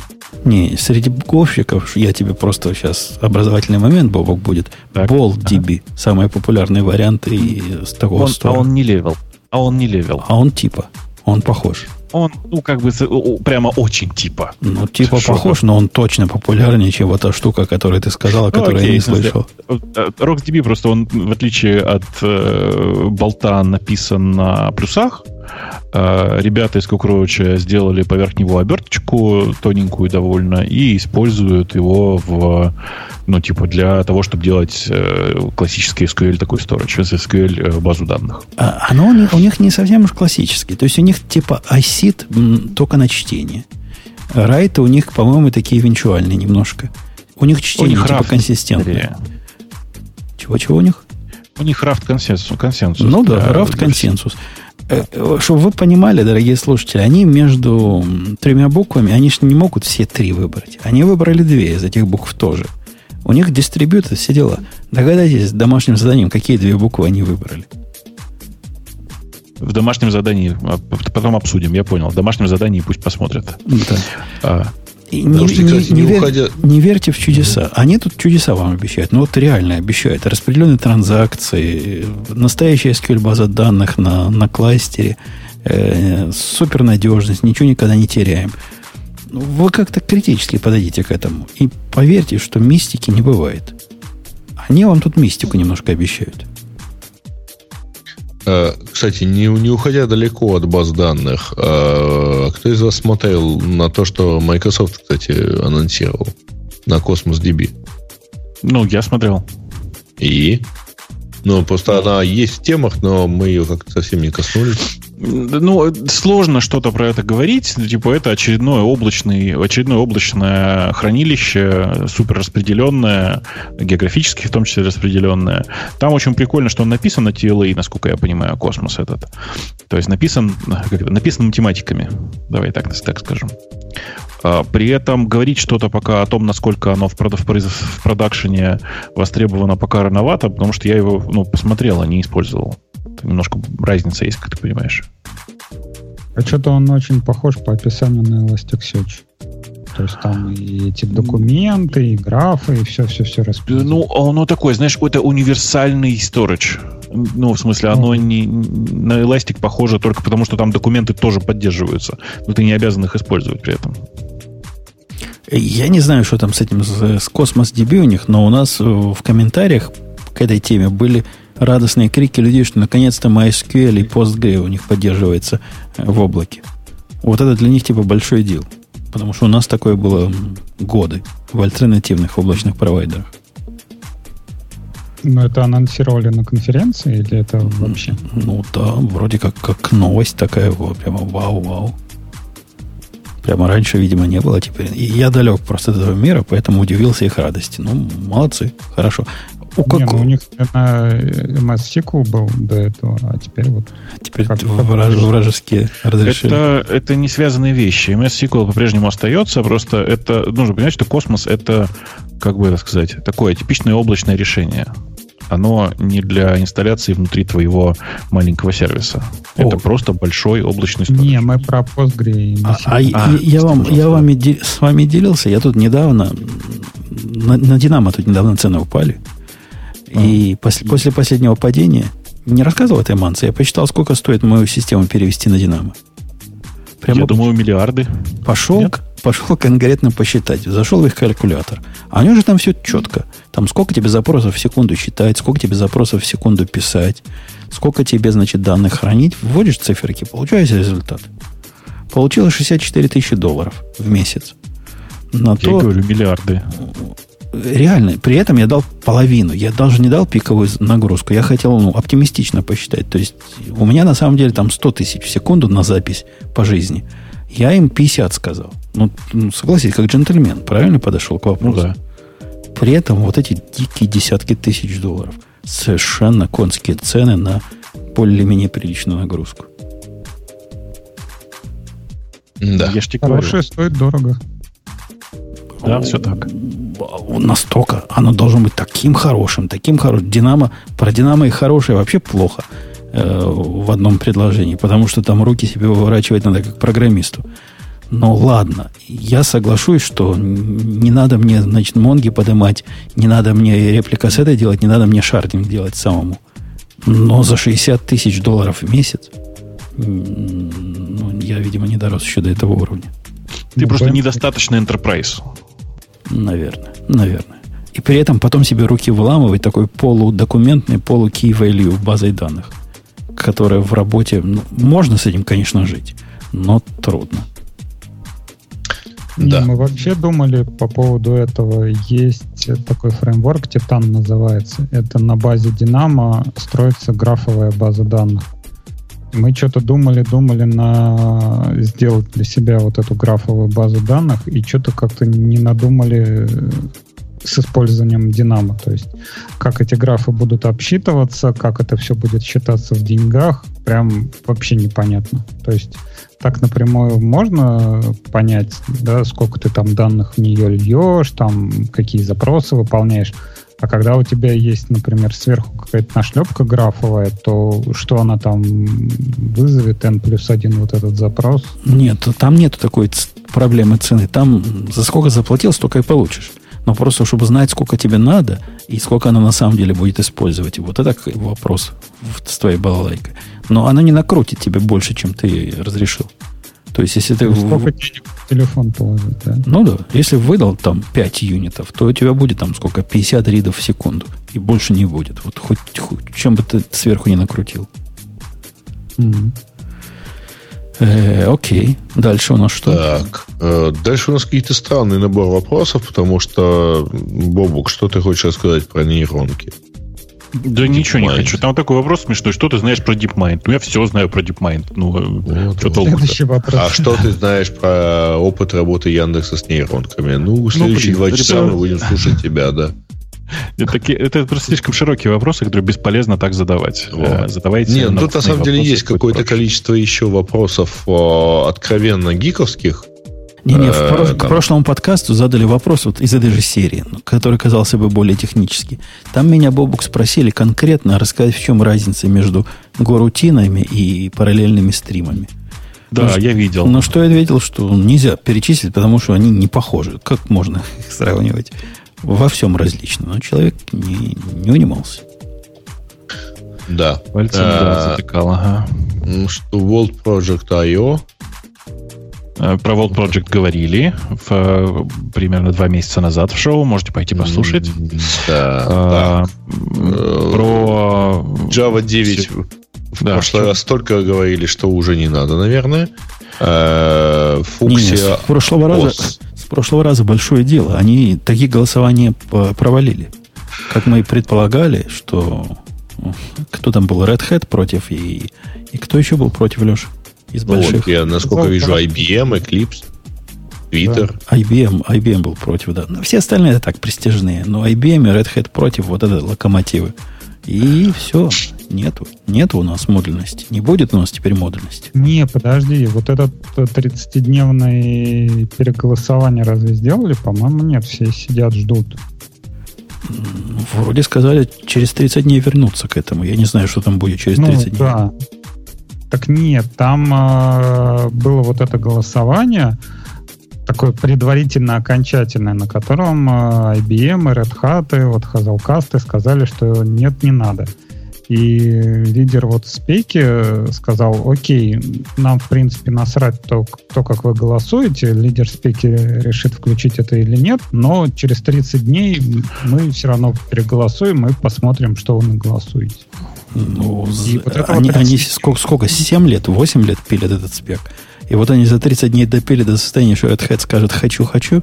Сомневаюсь. Мужики сомневаются. Не, ну может они как бы выпендрились, так показать, что свое фе, мы не согласны, ну ладно, как бы через 30 дней, но все равно скажем. Да не, Тут э, не, такое не, двоякое. Все, все ждут, что либо скажут, ну ладно, хрен с вами, уже столько, столько всего залили в этот э, в девятку и откатывать уже непонятно либо пойдут на принцип, но при этом тогда вот эта модульность останется внутри GDK, и клиентам она просто не будет видна. Ну, опять же, что с этим сделать? Ну, внутри что-то поменялось, ну и хрен бы с ним. Да, на 5 мегабайт меньше будет результат. Да. Да, скорее да. Будет. Ну, окей, последняя тема, наверное, да? А, Microsoft Windows 10S, кстати, а мы особо не обсуждали Windows 10S, которую представили совсем недавно, запретят все браузеры, кроме IE. Или ну, не так, не так, не браузеры запретят, запретят э, другие рендеринг engine, кроме тех, которые э, есть внутри э, Windows. На самом деле они поступят точно так же, как iOS. То есть ну, да речь, речь идет о том, что в, все приложения будут ставиться только через App Store, а в App Store не будут разрешены альтернативные рендеринг engine для всего подряд. Ну и, и да, при этом Windows 10s это же такая мобильная, скорее, ось, то есть она такая сильно урезанная. Почему? И... Это, это, чего ты это взял? Да нет. Это ну, слушай, э, первое, что я про них услышал, это то, что это альтернатива Chromebook. Ну, такое. Это типа, нужно при этом понимать, что когда мы говорили про то, что хромбук урезанное, на все говорили, что нет, оно такое и должно быть. А, ну, такая сути, минималистичная. Ну, да. Да. Она типа, я бы сказал, она ограниченная. Просто. Ну, вам не, ну, не нужно хотеть больше функций, чем оно есть. Это главное скажи. Яндекс на них тоже в суд подаст. А за что? Ну, был бы человек, дело найдет. Проще подать Windows 100. Не, подожди, а за что? Ну, Там как, же нет ограничений по браузерам. Какой, какую-то конкуренцию не разрешат вам делать. Вы, вы хотите свои, да. вот как у вас браузер с трусами называется, нет. они не дают. Да не, у нас же нет проблемы с браузерами. Ты прямо, кажется, ты не слышишь. Там проблема в том, что внутри должен быть другой рендеринг engine. Ну, это не, на самом деле не так сложно. Поменять рендеринг engine внутри браузера это не такая большая работа, как кажется. А какие наши были впечатления, когда мы узнали вот это самое про iOS? По-моему, мы ругались матом. Че мы на Microsoft а, ругаемся? А, я чисто уточнить, а когда было по-другому, в смысле, в iOS всегда такое ограничение было? Ну вот, а мы тут всегда тоже сидим уже.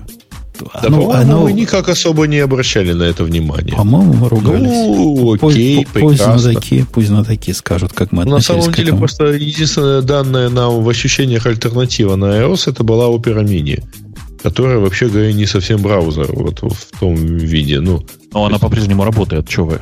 Э, я к тому, что это не совсем вот э, пойма, знаешь, такой experience э, с другим э, движком. А мы точно оно, оно какое-то сильно кроссплатформенное просто и странное. Короче, okay. короче, я не, не, не очень понимаю, о чем вы говорите. Никакой проблемы, на самом деле, в, в этой истории нет. Да, скорее всего, не получится протащить через Store э, нынешний Blink, в смысле, нынешний rendering engine Chrome и Chromium. Ну, как бы ничего страшного тут не, нет. Я, я не понимаю, почему тебя это не возмущает. Представь, закрой на секунду глаза. И представь, что девочка была бы белая.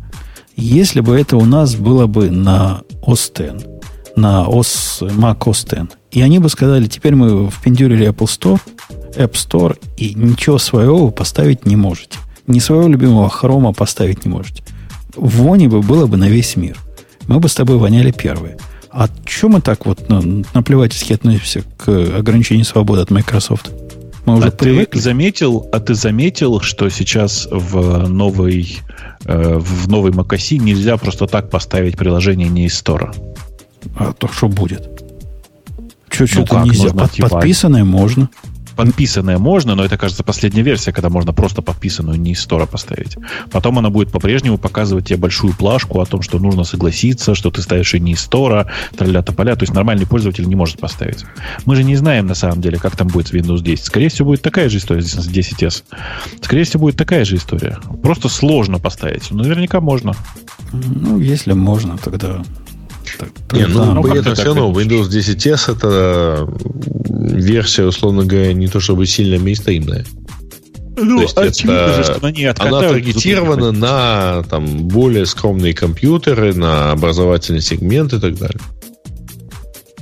Ну, я не знаю, мне кажется, что это все все равно в конце концов выльется в обычных пользователей обычной десятки и следующих версий, потому что, ну, на мой взгляд, это логичная история. Логичная история про то, что пользователям действительно сильно комфортнее, если все приложения будут тупо в Store. Окей. Окей. Ну, в конце концов, а, ребята, извините, но там на мобильных и на планшетах, в том числе, эта история продолжается последние N лет и никого не смущает. Это возмутительно. Где наша свобода? Да ужас просто. Да, не, я не знаю, может, это отсортировано по лучшим, но у меня вообще выше стоит по поводу гугловой новой ОС для мобильников. А мы ее обсуждали Давай. уже. А, там просто непонятно, что. Она не для мобильников. А с чего, с чего ты решил, что она для мобильников? Там весь прикол в том, что непонятно, что обсуждать.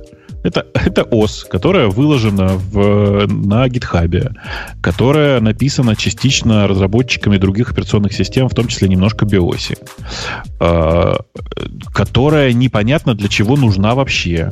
Потому что интерфейс у нее сейчас так, как бы интерфейса как такового нет, есть средства для написания интерфейса, которые непонятно могут работать и на десктопе, и на мобильном, и всякое такое.